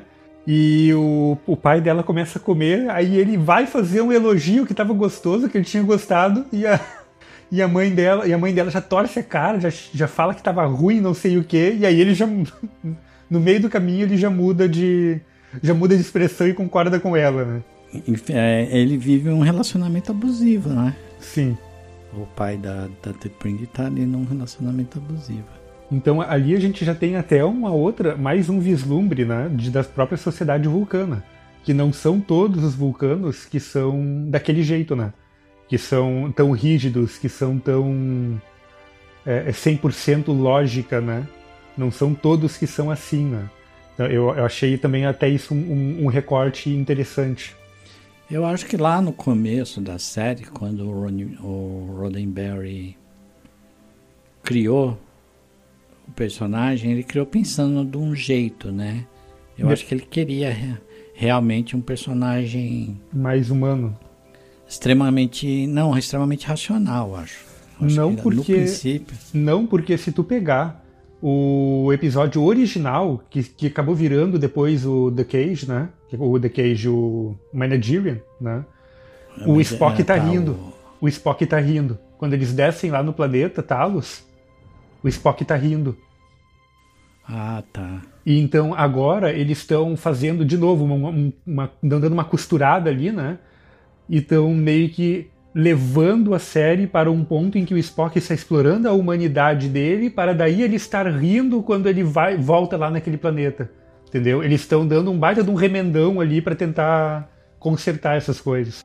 Aí eu falo que é um remendo bem feito. Aí eu, aí eu, eu acho legal, porque realmente o que acontece? O Spock na série, eles, eles começaram com o Spock de um jeito, né? Depois eles deixaram o Spock mais frio, mais é, racional. Se bem que ele tem vários episódios lá que ele tem a, a porção dele humana se manifestando, né? Eu lembro de vários episódios lá, inclusive ele, ele tem um que ele luta com o Kirk, né? Uhum. Ele sai na mão do dois e tal. Então, é, mas assim, eu, é, eu assisti esse Manageri aí, o. O episódio o que eles estão assistindo de Star Trek. É. O Manageri é o que tem o The Cage embutido nele, né? É, é o que eles estão assistindo Star Trek. É o episódio que eles pegaram o The Cage, que era o piloto, uh, fizeram um tchalalá ali e, e, e encaixaram no, na série eu clássica. Assisti. Eu assisti esse episódio aí. Ficaram, ficou muito interessante a maneira como ele aproveitou, porque foi uma questão até orçamentária, né? Sim. E tiveram, fizeram uma solução muito criativa. Eu gostei do, daquele episódio, do jeito que ele ficou. E inclusive tem um episódio do Orville que faz homenagem. O primeiro episódio do Orville é homenagem àquele episódio, não é? Que eles vão parar hum. no zoológico também, né? Esse é o primeiro episódio do Orville? Eu não me lembro. É um dos primeiros, né? Não, não é o primeiro não, mas é um dos primeiros. É na primeira é. temporada. É na primeira temporada, sim. Eu, eu, também, eu também percebi isso, que era uma, uma homenagem uma ao The Cage. Homenagem, uma referência, né? Então, enfim, aí ficou, ficou legal, ficou, fica, ficou interessante você fazer essa emenda. Mas eu acho que no final acabou que acabou sendo necessário um Spock de vez em quando mais humano, né? Para dar mais profundidade ao personagem. Porque se ele fosse 100% racional o tempo todo, ele ia ser um cara muito sem graça, né? Sim. E a graça dele é justamente esse conflito que ele tem, né? Sim, Entre sim. É, na, própria, e... na própria série clássica, esse conflito ele aparece bastante, né? Se tu reassistir Sim, a série clássica, tu vai, tu vai ver isso. É, é, é, eu lembro disso quando eu, eu vi lá, muitos anos atrás, eu lembro que tem esses conflitos. Justamente por ele ser meio, meio humano, né? E aqui eles estão agora, né, a partir desse episódio, número 5, eh, o Spock tá, vai começar a abraçar né, a humanidade dele, vai tentar criar um, achar um equilíbrio para isso, né? Aprender a lidar com, com ele, né? Aprender a lidar com o lado humano. Dele. Isso. E bom, esse episódio aqui eu achei ele incrível por causa, justamente por causa disso, né? Ele aprofunda mais o personagem e, e também ele, ele aprofunda a, nós mesmos enquanto humanos, né? Ele mostra mais ou menos, ele, ele pega e mostra, olha, isso daqui é um ser humano que não sabe lidar direito com consigo mesmo e como seria um ser humano uh, completamente descalibrado, né? E, uh, é, a sociedade, a sociedade faz você se comportar de uma maneira que não é você necessariamente, né? Sim. E, e daí no final desse episódio, né, bom, uh, ele conseguiu resolver lá os, o, as questões ali com a, com a mãe do, da, da T'Pring, né, isso ali tudo no fim deu certo. Só que aí ele tem uma DR com a T'Pring, né, porque ela não aceita que ele não contou para ela o que, que aconteceu, né? Que ele não confiou nela o suficiente para isso. E aí ela já puxa, né?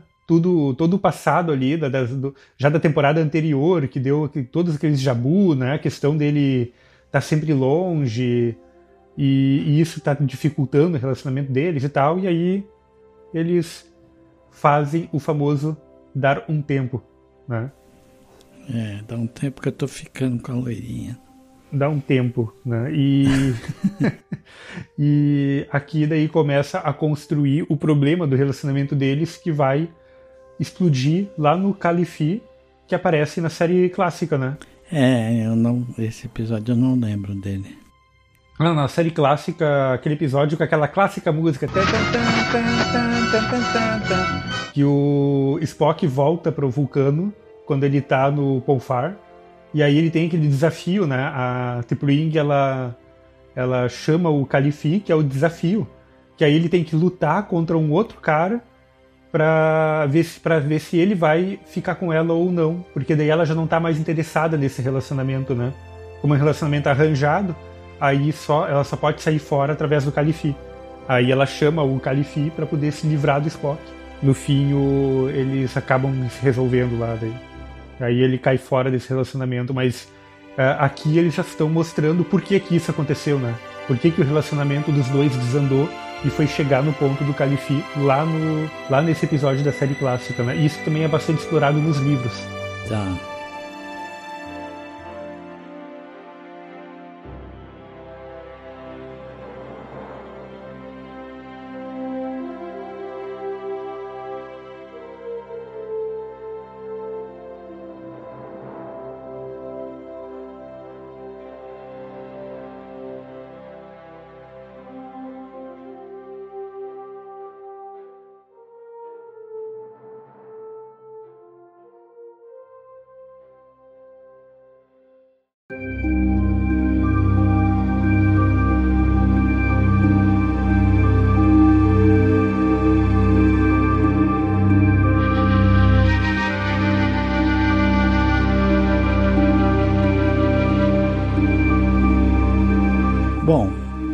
Episódio 6, a gente tem Enterprise é, ajudando a ativar a mineração de uma refinaria de deutério num lugar lá na, chamado Nebulosa de Bannon.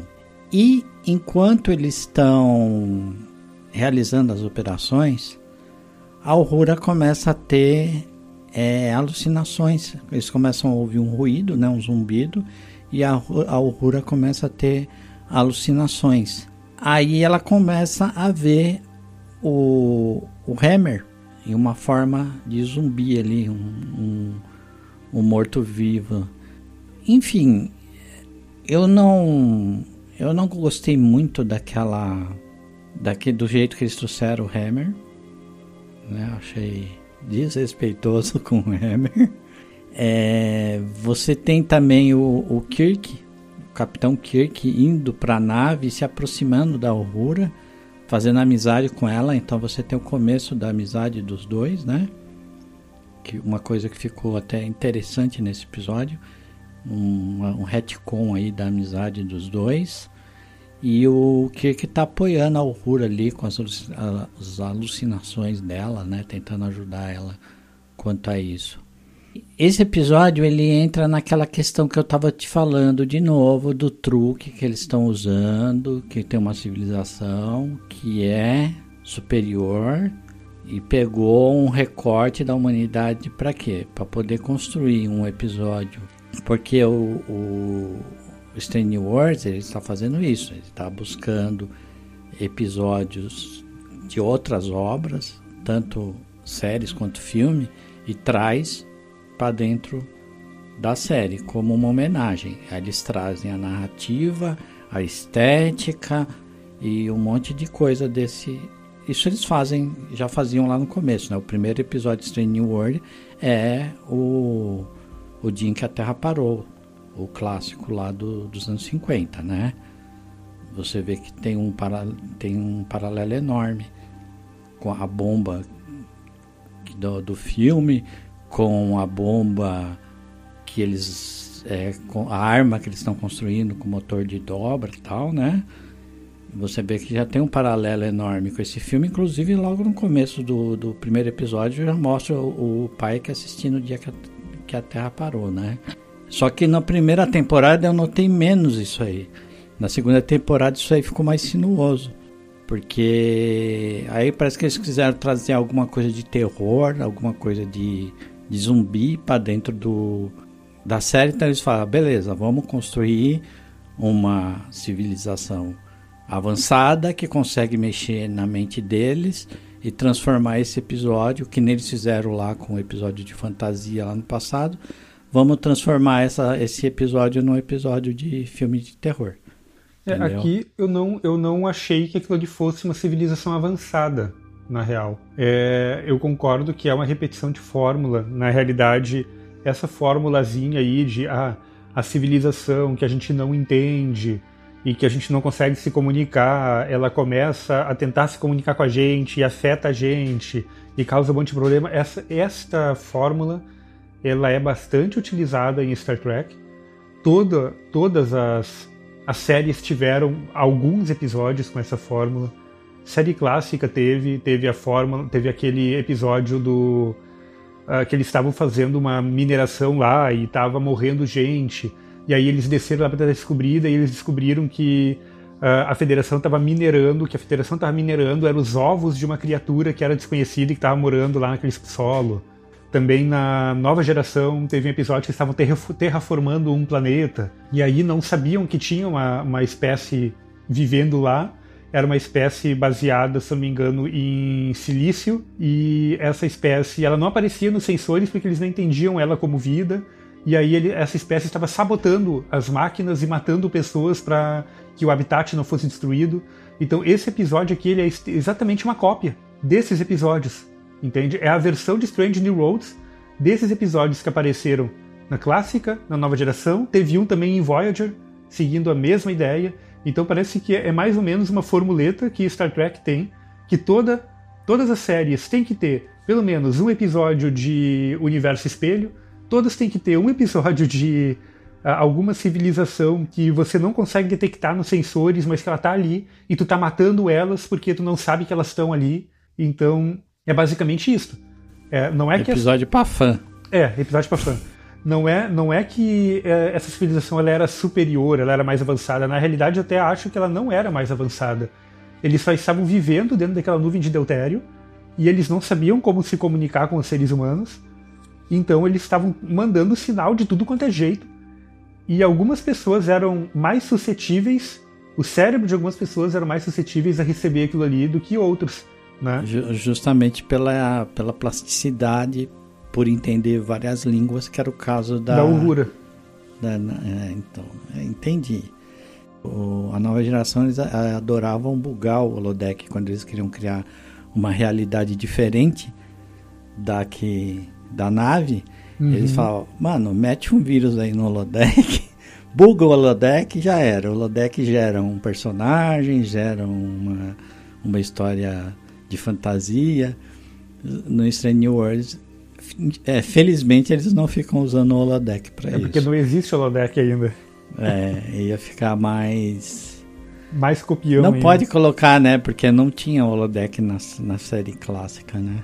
É, o holodeck ele vai aparecer é, é, teoricamente, cronologicamente, ele aparece entre a série clássica e os filmes da série clássica.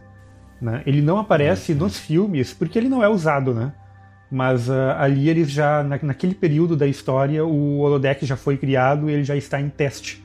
né? Então, cara, assim, eu eu não vou dizer assim, se eu fosse dar uma nota para esse episódio, tá? De 5 eu daria 3 para esse episódio.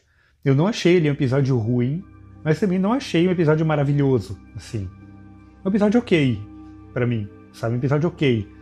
Esse é mais um episódio que eu criei ranço com a, a engenheira nova, com a Pélia, né? Cara, é- é- ela não tá me descendo, né? É, e assim, eu achei muitas coisas meio mal amarradas, né? O, o, o desencadeamento de, da- do- das coisas ali, sei lá, eu achei um episódio no máximo mediano. Máximo mediano. Não tem muito o que falar dele. Acho que o, o que o que salva nesse episódio aqui, principalmente, é a construção dos personagens. Porque a gente viu um pouco mais do relacionamento da Uhura com o, o Hammer. Isso eu achei muito, muito legal que a gente já sabia na no, no temporada anterior que os dois tinham se aproximado bastante, né? E aqui eles dão mais uma mais uma pincelada nisto, então isso eu achei achei legal de ver, né? A, a própria vida passada da Aurora, né? Também família dela tal. Eles se usaram mais para construir isso aí, mas realmente, eu, não- eu acho que nota 3 você tá sendo gentil até. e também eu acho que aquela história dela convencer a federação de desmontar a, a exploração de a Deutério. estação ali. É. Só com só com o argumento dela, com a confiança nela, eu achei meio zoado, cara, sabe? Porque você, é, eu acho que ela, eles deveriam ter construído alguma prova, né? Mas é que Eu ali não lembro se ali não, não foi. construiu, parece que foi na base da confiança, É, só não, no que ela tava falando. Então, ali não foi a federação, né? Foi o Pike. Ah, o Pike estava É, representando, mesmo o Pike era o capitão da frota naquele momento. Aqui a gente tem mais uma junção com a série clássica, né? Que é quando o Kirk efetivamente conhece o Pike. E lá na série clássica, no episódio de Menadiri, ah, quando o, o Kirk é questionado, né? Ah, quando é que é que ele conheceu o Pike antes? Ele fala: Eu conheci ele no passado quando ele se tornou o capitão da frota, quando ele era o capitão da frota.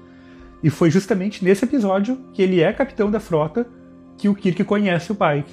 Então é aqui é mais uma ponte que eles fazem com, com a série clássica, né? E aqui então ele está como um cara que vai ter que tomar uma decisão porque é ele que está ali tomando as decisões, né? E aí nesse ponto eu acredito, né? Eu, eu, eu aceito que ele tomou esta decisão porque, bom, ele confia na tripulação dele, ele confia na Uhura, ele já sabe do que, que ela, ela é capaz, né? ele já tem o histórico de trabalho dela, né? ele já tem essa confiança nela. Então, é, para mim, isso é o suficiente, olhando para o envolvimento dos personagens, como eles funcionam, para mim isto tá ok, entende? E olhando para como a própria federação funciona, eu aceito que a federação destruiria uma estação espacial em prol de parar, né, de matar uma outra vida inocente que eles nem sabiam que existia ali, entende? É, inclusive rola uma tretinha entre o Sam e o Jim ali nesse episódio também, né? O Kirk, aham. Você vê que tem um certo ciúme aí do, dos irmãos, entre os irmãos, né? sim.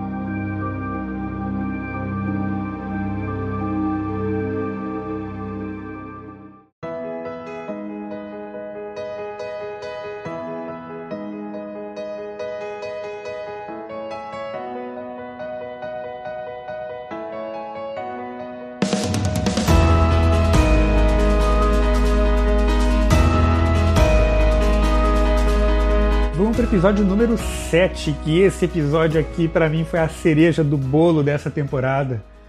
Episódio 7, Those Old Scientists, aqueles velhos cientistas, né? Esse episódio aqui ele é um crossover incrível com Lower Decks. Uh, quem não assistiu Lower Decks, vale muito a pena. Só que vai com calma, porque a série ela é muito acelerada. Parece que foi o Gaveta que fez essa série. Porque ela, ela é aceleradaça. Os primeiros episódios que eu assisti, eu saía zons assistindo a série, mas ela é muito gostosa de assistir. Eu gosto de dizer que ela é o The Orville de Star Trek, em versão animada. Né? Ela é uma série assim leve, ela é uma construção focada mesmo em ser engraçada, né? E eles vão juntando todas as coisas assim do universo de Star Trek, colocando ali e jogando tudo no colo da galera que trabalha na parte de baixo lá da nave, né? Na galera que é recém são alferes, recém entraram na, na, na frota, né? E é muito legal. E aqui esse episódio eles fazem essa ponte. Então o que, que rola aí é que a Cerritos, né? Que é a, a navezinha lá do onde se passa Lower Decks, né? ela tá lá investigando um portal e, bom, rola um acontecimento que o portal é ativado e puxa o Boiler pro passado. Né? O Boiler vai parar no passado. E ele vai parar justamente no momento em que a Enterprise tá lá né, mexendo, lidando com este, com este portal. E aí ele vai parar no passado, cara. E isso é muito engraçado, porque o Boiler, ele é ele é literalmente o nerdão da Frota Estelar que conhece todo mundo, sabe de tudo dos negócios, né?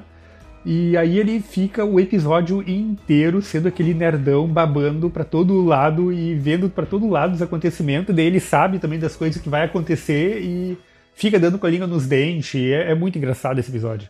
Ele é o interessante é que o Boiler ele é vivido pelo Jack Quaid, né? Uhum.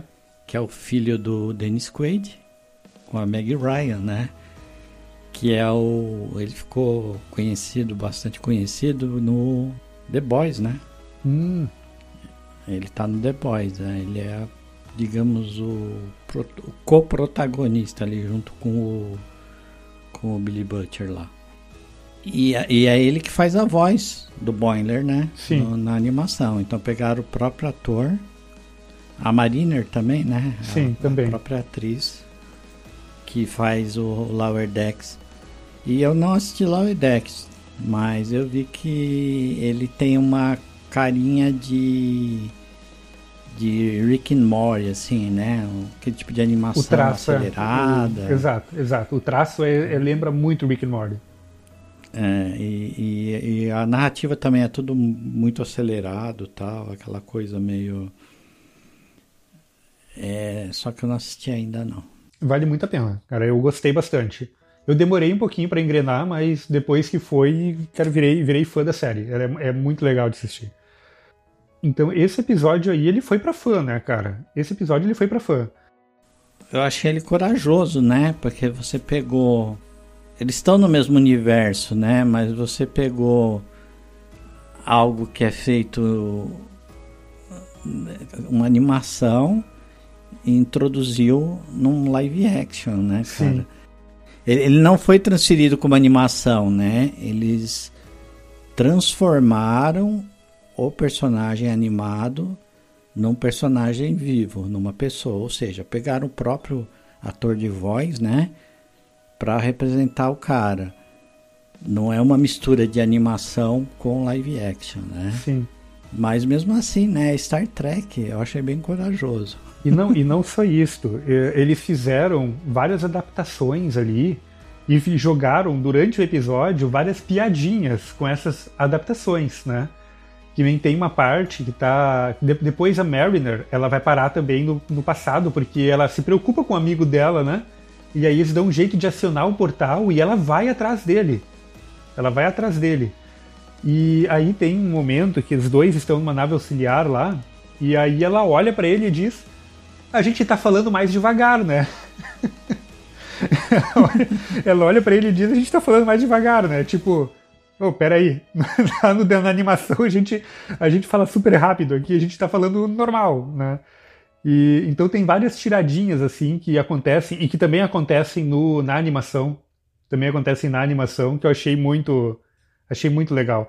E aqui depois eu vou levantar uma teoria, vou levantar uma teoria no próximo episódio não sei se é no próximo ou no outro ainda, em relação a, a isso aqui. É no outro episódio, não é no próximo. É, eu vi que tem é, bastante piadinha, já parece que a corridinha dele no, nos corredores da nave também Sim. é, é uma brincadeira com a animação, né? Sim, também, também, muita coisa, cara. Essa, esse episódio ele é fabuloso, ele é fabuloso. Esse episódio, os gritinhos dele também, cara, os gritos que ele faz também, a cor do cabelo também é copiada. E aqui também temos que levantar um ponto, né? Quando eles fizeram a animação, eles escolheram os quem vai dar a voz e os, os desenhos, os personagens são baseados na fisionomia dos próprios atores que dão a voz. Então eles tiveram este cuidado na animação também. Então isto, isto acaba facilitando um crossover ou até uma futura adaptação da animação para live action. Né? Exato, dá, o que dá uma liberdade tremenda deles explorar isso aí, né? Porque realmente, tanto a Mariner quanto a Mariner, né? A Mariner e o Binder são iguais.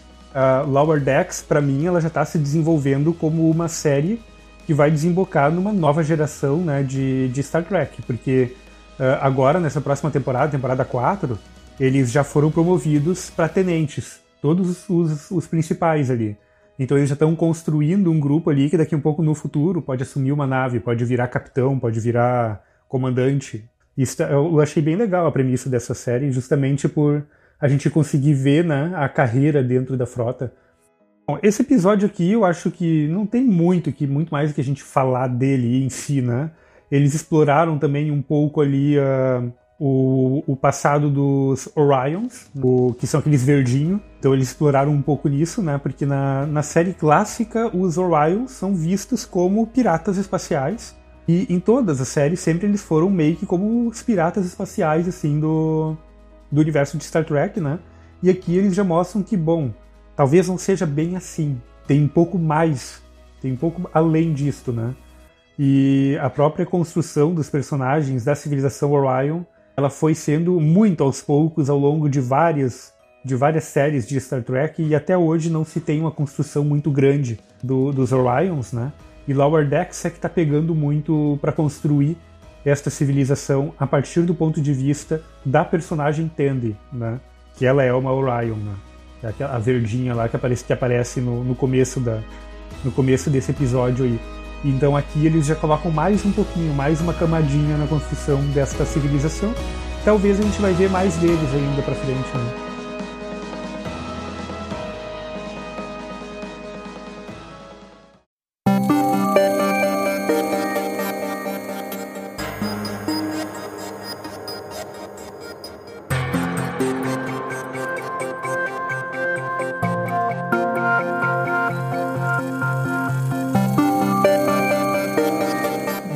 O episódio 8 a gente tem uma visita meio polêmica, né?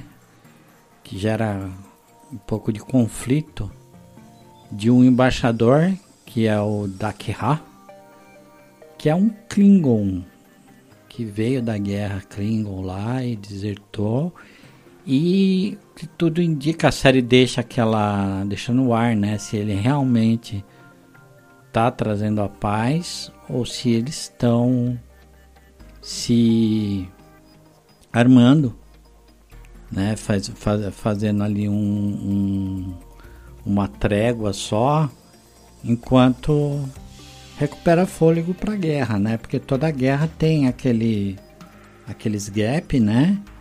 Que é para para no caso para os lados se reconstituírem, né? Então parece que ele só está ganhando tempo por uma reconstituição Klingon e está fazendo um trabalho de espionagem ali. Tudo isso aí fica meio no ar. E da própria tripulação tem gente que acredita nessa paz e tem gente que odeia o Dakira, inclusive até porque ele é suspeito de ser o açougueiro ele ficou conhecido como um açougueiro lá, um apelido que deram para um evento que teve durante a guerra lá, onde se mataram friamente vários comandantes Klingon lá, né? Foi uma chacina. E então é isso. E uma pessoa que tem um bastante rusga com ele ali, tá sempre em um conflito psicológico com ele ali, é o Mbenga que viveu esses dias de guerra, né? Esses tempos de guerra aí. Tanto ele quanto, quanto a Chapel, né? E o, e o Mbenga, ele ficou literalmente com o estresse pós-traumático dessa guerra, né? Justamente por pela quantidade de pessoas que ele perdeu na guerra, né? Por ter estado também diretamente envolvido na guerra, né? Aqui daí também a gente vê que lá naquele episódio que eles roubaram a Enterprise, ele utiliza um, um químico, né? Ele utiliza um, uma droga lá que deixou ele mega forte, né? E daí ele consegue bater nos Klingon lá. E aqui a gente vê quando surgiu essa droga, né? Que foi uma coisa inventada durante a guerra lá, para eles conseguirem lutar contra os Klingons, porque os Klingons têm uma força muito maior do que, do que os humanos, né? E aí, nesse episódio, a gente descobre que na realidade o açougueiro não era ele, o açougueiro era o doutor, e, o, e um, uma grande parte desse estresse pós-traumático dele vem vem dessa desse episódio, né, desse acontecimento, né, que ele vê um rapaz que ele recém tinha salvo por um milagre, né, o rapaz estava em um estado muito crítico e eles não tinham equipamento, eles conseguiram salvar o rapaz. E aí depois que o rapaz estava melhor, ele vê o rapaz voltando para a guerra porque era o que tinha tinha que fazer aquilo, né? E aí ali ele ele fica putaço e vai junto com vai junto com a Chapel, né? Vão os dois, se eu não me engano, né? Atrás do desse cara, né? Do do para tentar acabar, né? Com, com a guerra, pelo menos naquele setor ali. E é aí que ele usa essa droga e mata toda aquela galera e rola toda essa treta. E no fim esse cara fica com o, o título, né? De, de açougueiro. E ele ainda diz, né, que foi ele que matou os, os próprios irmãos Klingons, porque ele tinha visto que essa guerra tinha que acabar e não sei o que, ele montou toda uma narrativa em cima dessa, disso, né? Porque ele sabia também que o doutor não ia contar que foi ele, né? Que, que fez isso. Ele não sabia que era o doutor, eu sabia. Eu acho que ele sabia, porque ele viu o doutor chegando lá e ele fugiu. Ah, tá. Quando, quando a treta ficou feia, ele fugiu, né? Então foi, foi, todo, foi toda uma história construída em cima de uma mentira, né?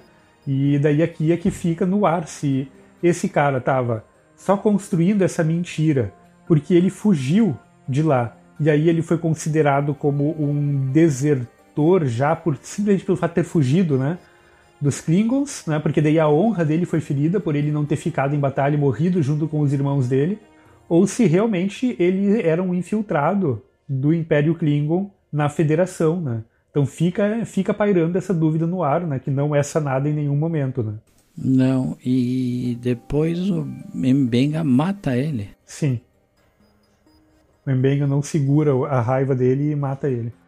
Mata porque ele tá mentindo, né? Ele tá enganando de qualquer forma. Primeiro porque ele coloca a, a, a carreira do Mbenga em risco, porque ele sabe da verdade. Segundo, porque ele está se passando por um, por um. por algo que ele não é, né? Por um pacifista que ele não é. Paci é pacifista e, e aí o Mbenga fala, quer saber de uma coisa? Foi uma falha ter deixado você vivo lá. Vamos resolver esse assunto aí finalmente. É. e a gente vê que o Mbenga não é aquele cara certinho, bonzinho, que a gente conhecia até então, né? E é isso, cara. Eu achei o episódio, na real, para mim, esse foi um dos episódios mais fraquinhos da temporada. Não. para mim, não agregou nada esse episódio, sabe? Só construiu um pouquinho mais do personagem do doutor ali, mas. hum, Sei lá, podia ter ficado sem isso, sabe? É, até isso aí pode virar uma justificativa no futuro pro, Pro afastamento dele, né? É, pro magro pegar o lugar dele, né? Pode ser, pode ser. O, Bones. Pode ser, faz sentido. Eles estão construindo aí o. Eles na realidade já estão construindo a tripulação do Kirk, né? Eu quero ver como é que vão fazer com o Pike, só isso. O Pike vai ter que ir parar na cadeira de rodas, cara. Vai ter que rolar a explosão da nave lá e vai ter que rolar esse, essa trifuca toda. Em algum momento. Talvez mais umas quatro temporadas pra frente. Só nunca foi contado o que, que exatamente aconteceu. Não foi uma guerra, foi um embate com os Romulanos. Nada disso foi. Isso não foi contado. É curioso.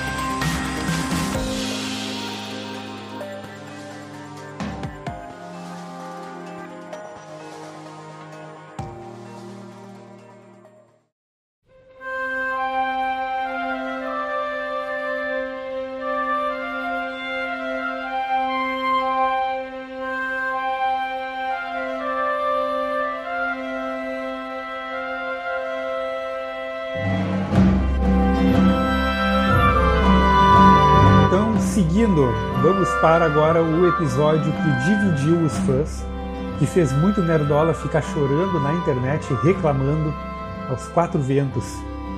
Episódio número 9, Subspace Rhapsody, o episódio que dividiu as opiniões.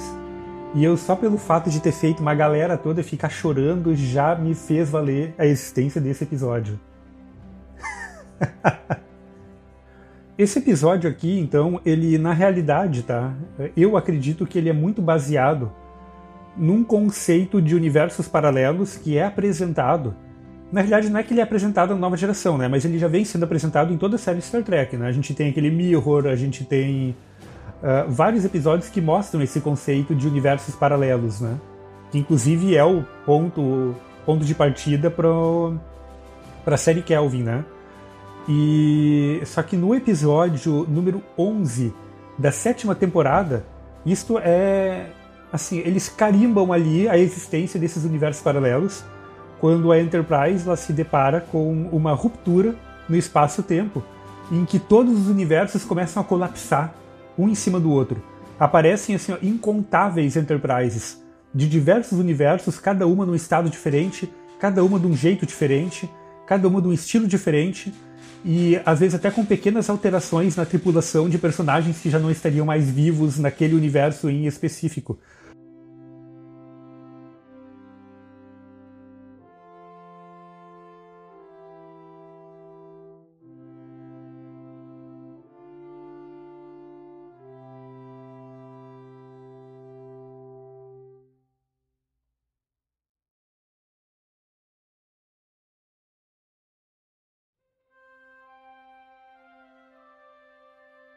E aí, né, tu tem esse colapso, né, e a gente já vê que, bom, existem dentro do de Star Trek existe essa ideia de múltiplos universos e que cada universo pode ter uma formatação diferente, né? Então, bom, eles queriam fazer um episódio musical, né? E de alguma forma tinha que acontecer, tinha que propiciar a existência disto.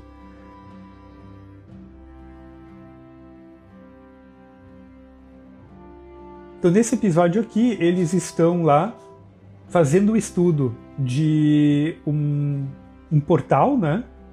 Eles estão fazendo, verificando ali um, um, portal e querem descobrir se aquele portal ele dá em algum lugar, né? Se eles podem utilizar ele como um meio de transporte, né? E aí, para isso, eles estão enviando sinais para esse portal para ver se o sinal vai, se o sinal volta, o que acontece com o sinal, né? Mais ou menos o que tem lá em Deep Space Nine, com aquele portal que eles utilizam para ir para o outro lado da galáxia, né? Então eles estão tentando descobrir isso, se aquele portal ele serve para isso. E acontece que rola acidentalmente deles enviarem alguns padrões de sons para lá e eles acabam acertando um universo espelho em que esse universo espelho, esse outro universo, ele um musical. Tudo nesse universo é musical. É como se você estivesse vivendo dentro do Glee. Como se estivesse vivendo dentro de um musical da Disney. Então, esse universo ele começa a colapsar com o nosso universo, do mesmo jeito que a gente viu lá no episódio 11 da nova geração, da sétima temporada. Esse universo ele começa a colapsar com o nosso universo, com o universo corrente da série. E aí as coisas começam a se misturar. Né? Por isso que os personagens começam do nada a sair cantando, cantando tudo que vem pela cabeça. Essa é a explicação. É, usaram um fenômeno astronômico, mas na verdade a intenção era trazer uma estética de uma outra coisa que não é Star Trek para dentro de Star Trek, que é o musical, né? Não sei se eu, quanto que eu acho isso legal. Eu sei que esse episódio aí, eu, eu não gosto de musical, né? Então a única coisa que ele serviu para mim foi deixar o Nerdola irritado, porque fora isso. Cara, eu vou dizer assim, ó, eu achei ele. O episódio em si, eu gostei muito de todo o Tecnobubble que eles botaram ali, sabe? Isso ali, assim, ó, nota 10, porque eu comprei a explicação. A explicação, ela tá muito. Lógico. Ela tá muito bem alinhada com o que é esperado de Star Trek. Uh, eu achei assim, toda a escrita do episódio, ela ficou muito boa. A gente tem que, temos que convir com isso frente a episódios fraquíssimos dessa temporada, como aquele lá com a Laan, que ela bota a mão no troço e abre a entrada lá no laboratório, frente a, essas, todas essas resoluções fáceis, né? A, a, aquele episódio ali do, do call center, sabe? A gente teve tantos episódios que foram tiveram partes mal escritas. Esse episódio aqui ele não tem, ele não é mal escrito. Ele é todo ele, ele é bem encaixado. Eles conseguiram fazer um episódio e ele dentro de si ele faz sentido. Todo ele, ele faz sentido. O que eu acho que não fez, não agradou as pessoas é justamente o fato dele ser um musical. Se ele não fosse um musical, tu tira a parte musical dele, ele é um episódio que todo ele, ele é bem encaixado. Ele é bem escrito. Agora vamos à, à crítica.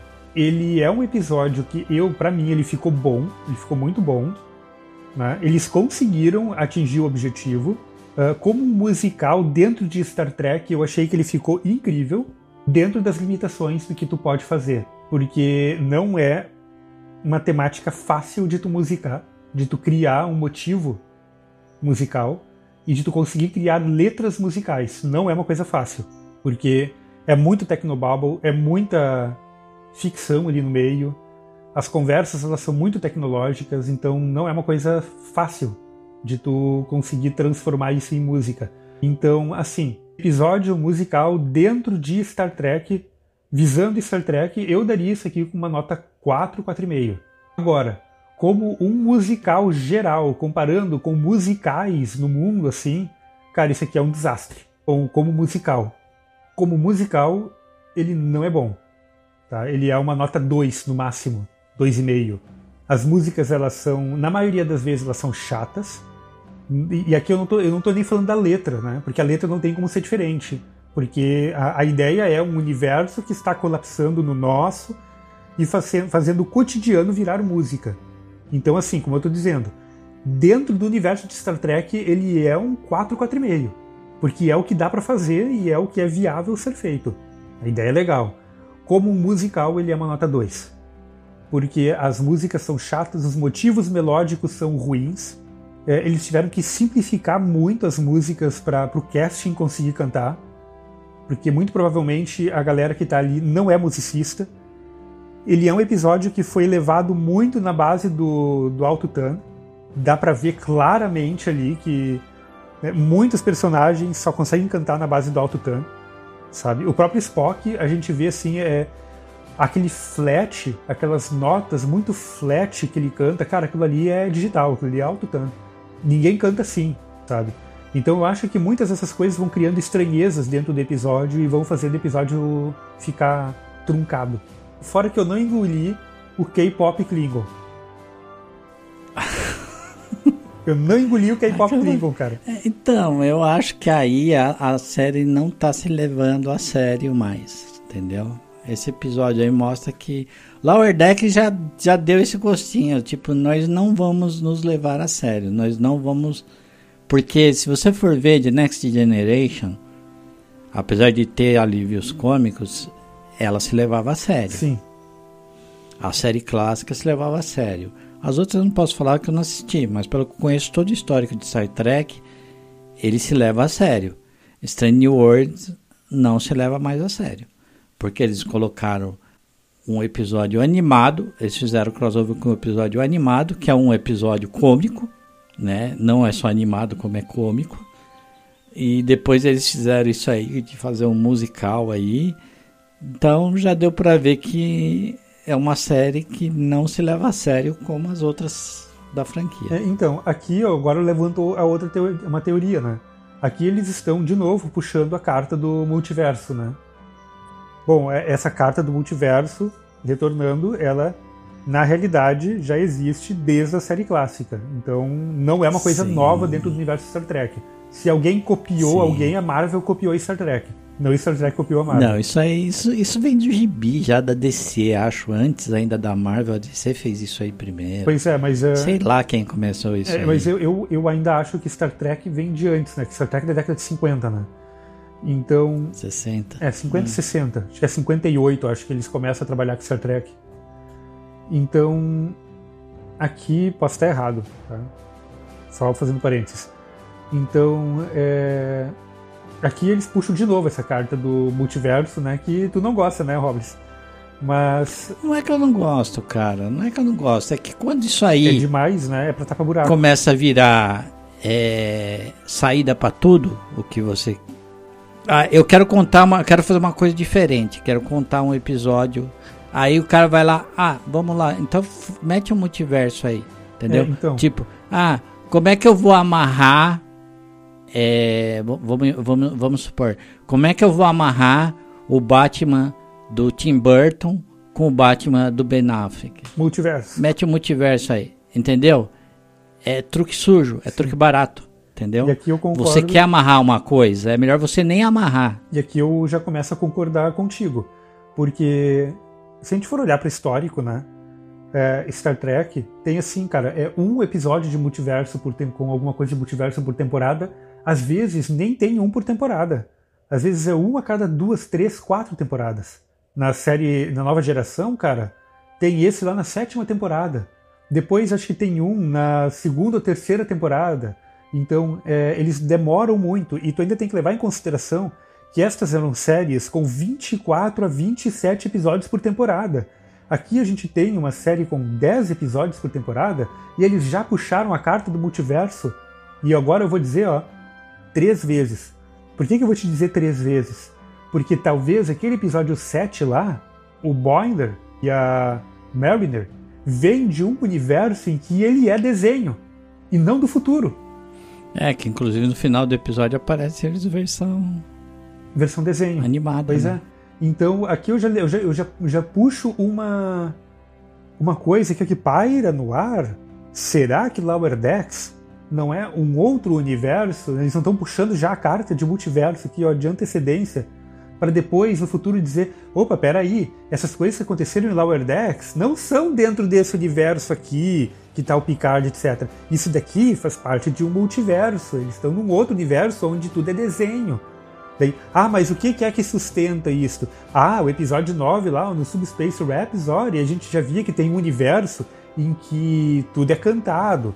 Então existem vários universos em que cada universo tem um, um shape, tem um jeito diferente. Então tem um universo que é desenho, onde está o, o, o, o The Animated Series da série clássica, onde está o Lower Decks, tem o universo corrente, sabe? O ruim disso é que eles pegam o universo só o que eles querem pegar. Exatamente. Entendeu? Exatamente. Isso que eu acho que é, eu falo pra você que é o truque barato, né? Que é a covardia do, do roteirista, entendeu? Então, por exemplo, eles pegam um universo que é igualzinho o outro. Só que tem um pontinho ali que eles querem fazer diferente. Eles vão lá e pinça só aquilo, Exato. entendeu? Eles não, eles não convencem você que Exato. tem um outro universo, eles não te vendem outro universo. Eles vão lá e, e usam o outro universo como ferramenta. Como, o, o, o Doutor Estranho fez isso. Eu achei péssimo Sim. o que eles fizeram. Porque você tem um Doutor Estranho que todas as realidades dele é ele. Ele é o Doutor Estranho, a pessoa, né? Sim, é, é o mesmo, é o mesmo ator, né? Ele é o mesmo doutor em todos os universos, mas daí o resto tudo muda. É o mesmo doutor, né? O mesmo doutor. A namorada dele, em todas a realidade é a mesma. Eles pensam só o que deixa o- a história interessante, entendeu? Aí é onde eu falo que é, é- é- tem um problema de construção. Isso aí tem até no, no Aranha Verso, que eu elogio bastante, mas tem esse probleminha também deles pensarem o que eles chamam de eventos canônicos. São eventos que não pode mudar em nenhum universo. Só que é um negócio tão assim pra para poder é, construir o desafio da narrativa que eles não conseguem disfarçar isso, entendeu? E aqui eu começo a concordar, aqui eu começo a concordar contigo que tá ficando chato, sabe? É, tá sendo demais, tá sendo demais. Eu, eu acho que é legal, sim. Ah, existem outros universos, ok, legal, existem. Mas, cara, não fica puxando isso toda hora, sabe? Não fica puxando toda hora. Tipo, tu tem que puxar o, o tal do multiverso. E o problema é que eu, eu acho assim, ó. ah, esses dias eu estava escutando, inclusive, um, um- um episódio de um podcast, agora eu vou fazer propaganda aqui, do Para Dar Nome às Coisas. Podcast maravilhoso. Ah, assim, bem bem psicológico, assim, né? E ela estava falando sobre é, aqueles dias extraordinários, né? tu não consegue ter dias extraordinários todos os dias, senão não é extraordinário, senão é ordinário. A nossa vida ela é ordinária. Tu vai ter um ou outro evento que é extraordinário de vez em quando, que são aqueles eventos memoráveis que tu tem na tua vida. E me parece que Star Trek Strange New Worlds está tentando fazer cada episódio ser um episódio extraordinário. Ao ponto de que nada mais está sendo suficiente para deixar a gente de queixo caído, ou para deixar a gente assim, nossa, que troço legal, que interessante, sabe? Porque todo, cara, todo episódio eles estão tendo que trazer algo incrível, algo mega fora da caixa. Aí eles estão toda hora puxando cartas de ah, multiverso, sabe? É, ah, não sei o que. Toda hora eles estão tendo que puxar uma carta diferente. E aí fica sempre na mesma. Acaba, acaba virando mesmice. O extraordinário tá virando ordinário, tá virando mesmice toda a hora, sabe? e tá ficando desgastando, tá, tá desgastando este esta carta, né? Essa carta do multiverso está ficando mega desgastada, sabe? Então, assim, é, de novo, como episódio musical dentro de Star Trek, eu dou um 4, 4,5, principalmente porque, bom, os caras foram, assim, é, muito valentes em fazer isso, sabe? Achei legal, gostei do Tecnobobble, gostei da explicação, achei um episódio muito bem fechadinho, ele levou a gente numa direção e é clara a direção que eles queriam ali. Eles queriam começar a juntar, dar mais uma juntada na equipe do Kirk. Que lá no final a gente já vê ele com, a, com o Spock, com a Uhura, né? A gente já vê a galera começando a se formar ali, eles se conhecendo ali, né? A gente começa a ter essa junção. E a gente vê um, uma, um, fechamento também da história da Laan com o Kirk aqui, né? Que de novo era uma coisa que não precisava, né? Mas também a gente tem mais uma coisa que é colocada aqui, né? O, o Kirk fala quando ele diz para ela que não vai rolar, né, com ela. Ele fala que ele já está num relacionamento com uma doutora, pesquisadora, que é a pesquisadora com quem ele vai ter o filho dele. A gente vai ver lá no Ilha de Khan, né? Então eles começam a fechar algumas coisas aqui. Então acho que isso, esse episódio, ele serviu muito bem. Mas, de novo, é, eu concordo contigo. É chato eles ficarem toda hora puxando a carta do multiverso para conseguir resolver as coisas. É, é, um Deus ex machina sendo usado a toda hora, sabe? É, exato. Essa, esse filho dele com a doutora já é uma, um, tipo uma retcon, né? Aí eles ficam reforçando algo que já veio de uma retcon, né? Porque não que ele não pudesse ter filho. É que nem o filho do Picard. Sim. Foi um retcon, né?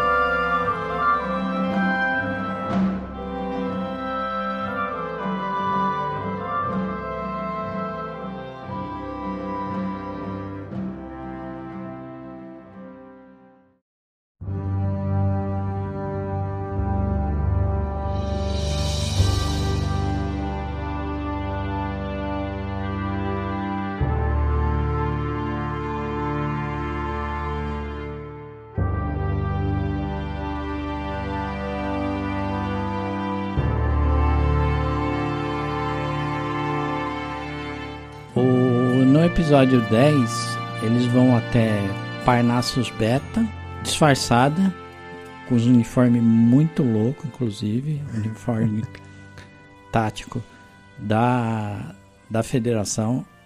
Tá aí um cosplay que eu faria. muito bacana. É... E lá eles têm mais um confronto com os Gorn, né? Uhum. Parte fica na nave, parte vai para o planeta. Eles ficam escondidos entre uma, um cinturão de asteroides, alguma coisa assim, né? Sim. E aí fica aquela coisa de gato e rato. Esse episódio traz de novo, igual da temporada passada, traz uma referência forte a Alien, oitavo passageiro. Uhum. Esse muito mais. Inclusive tem a cena do Gorn a, a, é, atacando a Laan que remete totalmente ao, ao Alien 3, inclusive. Eu acho que esse episódio foi mais referência ao Alien 3, né? Que tem aquela cena que o Alien chega pertinho da Ripley e dá aquela rosnada para ela e deixa ela viver. Acontece parecido ali, a mesma cena com a uhum. né? Um, uma rima, né? E só que daí, cara, a gente tá sendo tão bombardeado com esse negócio de referência. Ah, vamos fazer uma referência aos anos 80. Vamos fazer uma referência. É que, cara, eu, eu acho que essa, essa parte aí, essa questão do, da referência, tá? Eu não, não chego a achar muito. Não chego a achar problemático, tá? Ah, até porque funcionou bem no episódio. Esse, esse episódio aí pra mim tá entre um dos melhores da, dessa temporada.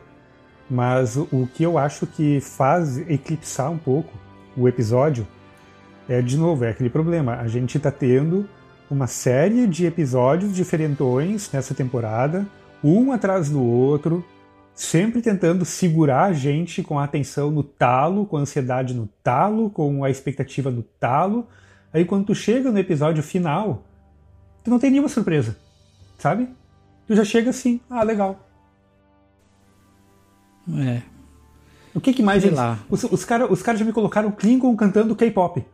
O que, que mais eles podem me fazer? É o que eu falei. Aí você vê que a série não vai se levar a sério. Ela não é igual às outras séries da franquia, entendeu? Só que ela não deixa isso claro. Ela fica esbarrando, né? Entre o eu sou Star Trek e não me levem a sério, né? Coisa que a gente espera mais numa animação, numa. Mas. É, como aquele episódio que a gente falou antes, que é incrível, né? Lá do planeta que apaga a memória.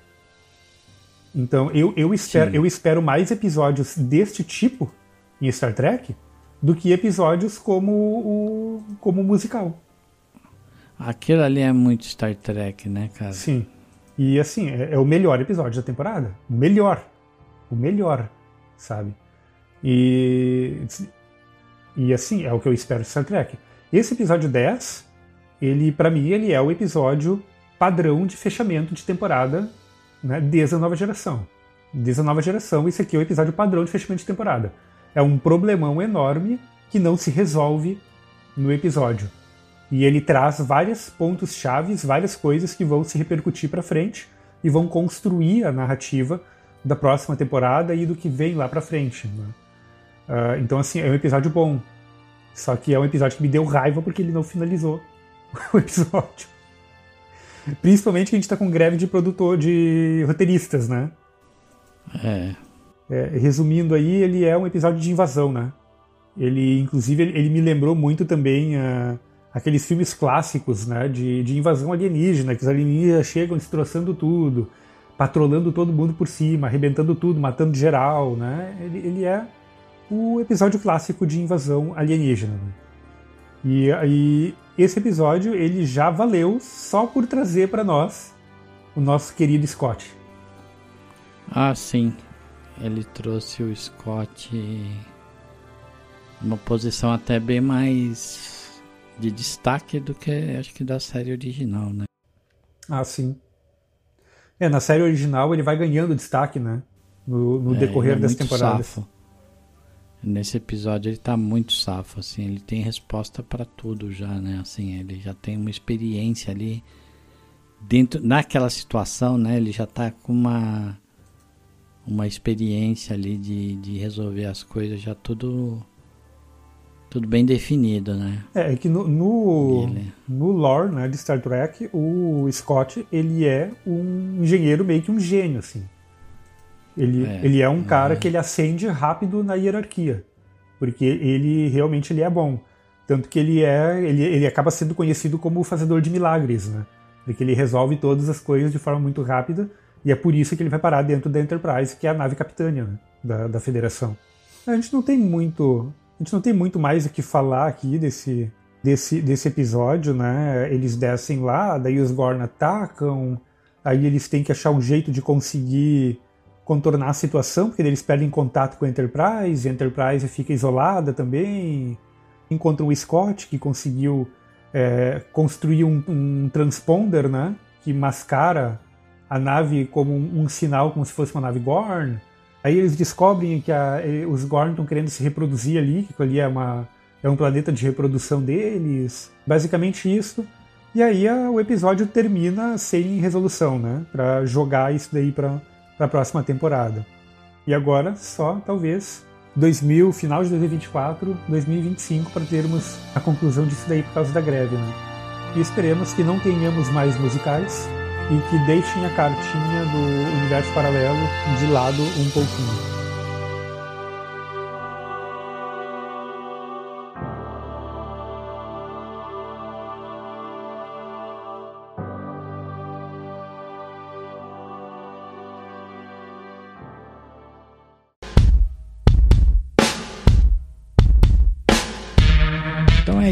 Nós temos já o pessoal que vai gravar o próximo episódio aqui no estúdio batendo a porta. E a gente vai apresentar nossas redes sociais. Vamos para os finalmente aí. Josias, quem quiser falar com você. Me encontra no Twitter, arroba Josias Martins, tudo junto. Pode chegar lá, vamos conversar sobre Star Trek, inteligência artificial, sobre a vida, o universo, tudo mais, qualquer coisa, só chegar lá. Também me encontro no meu canal no YouTube, barra Bobson.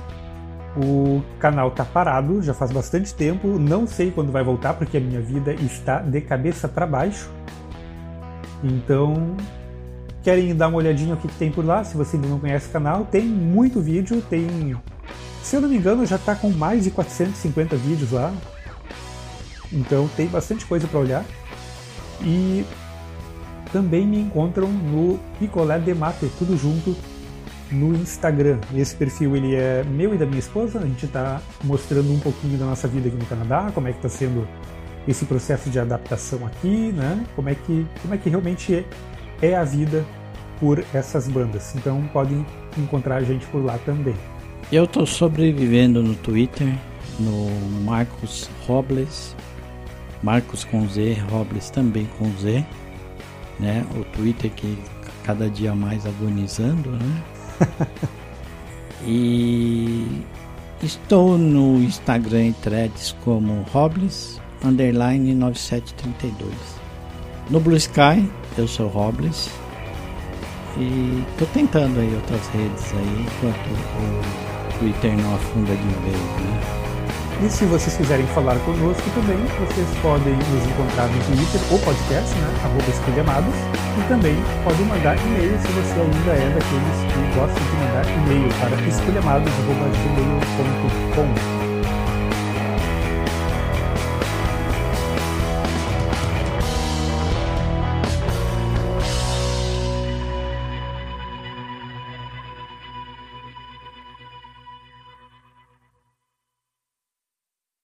Só um pouquinho, meu cachorro começou a latir agora. Seu cachorro não, trate ela, trate ela com respeito. A Jujuba começou a latir, ela tem nome.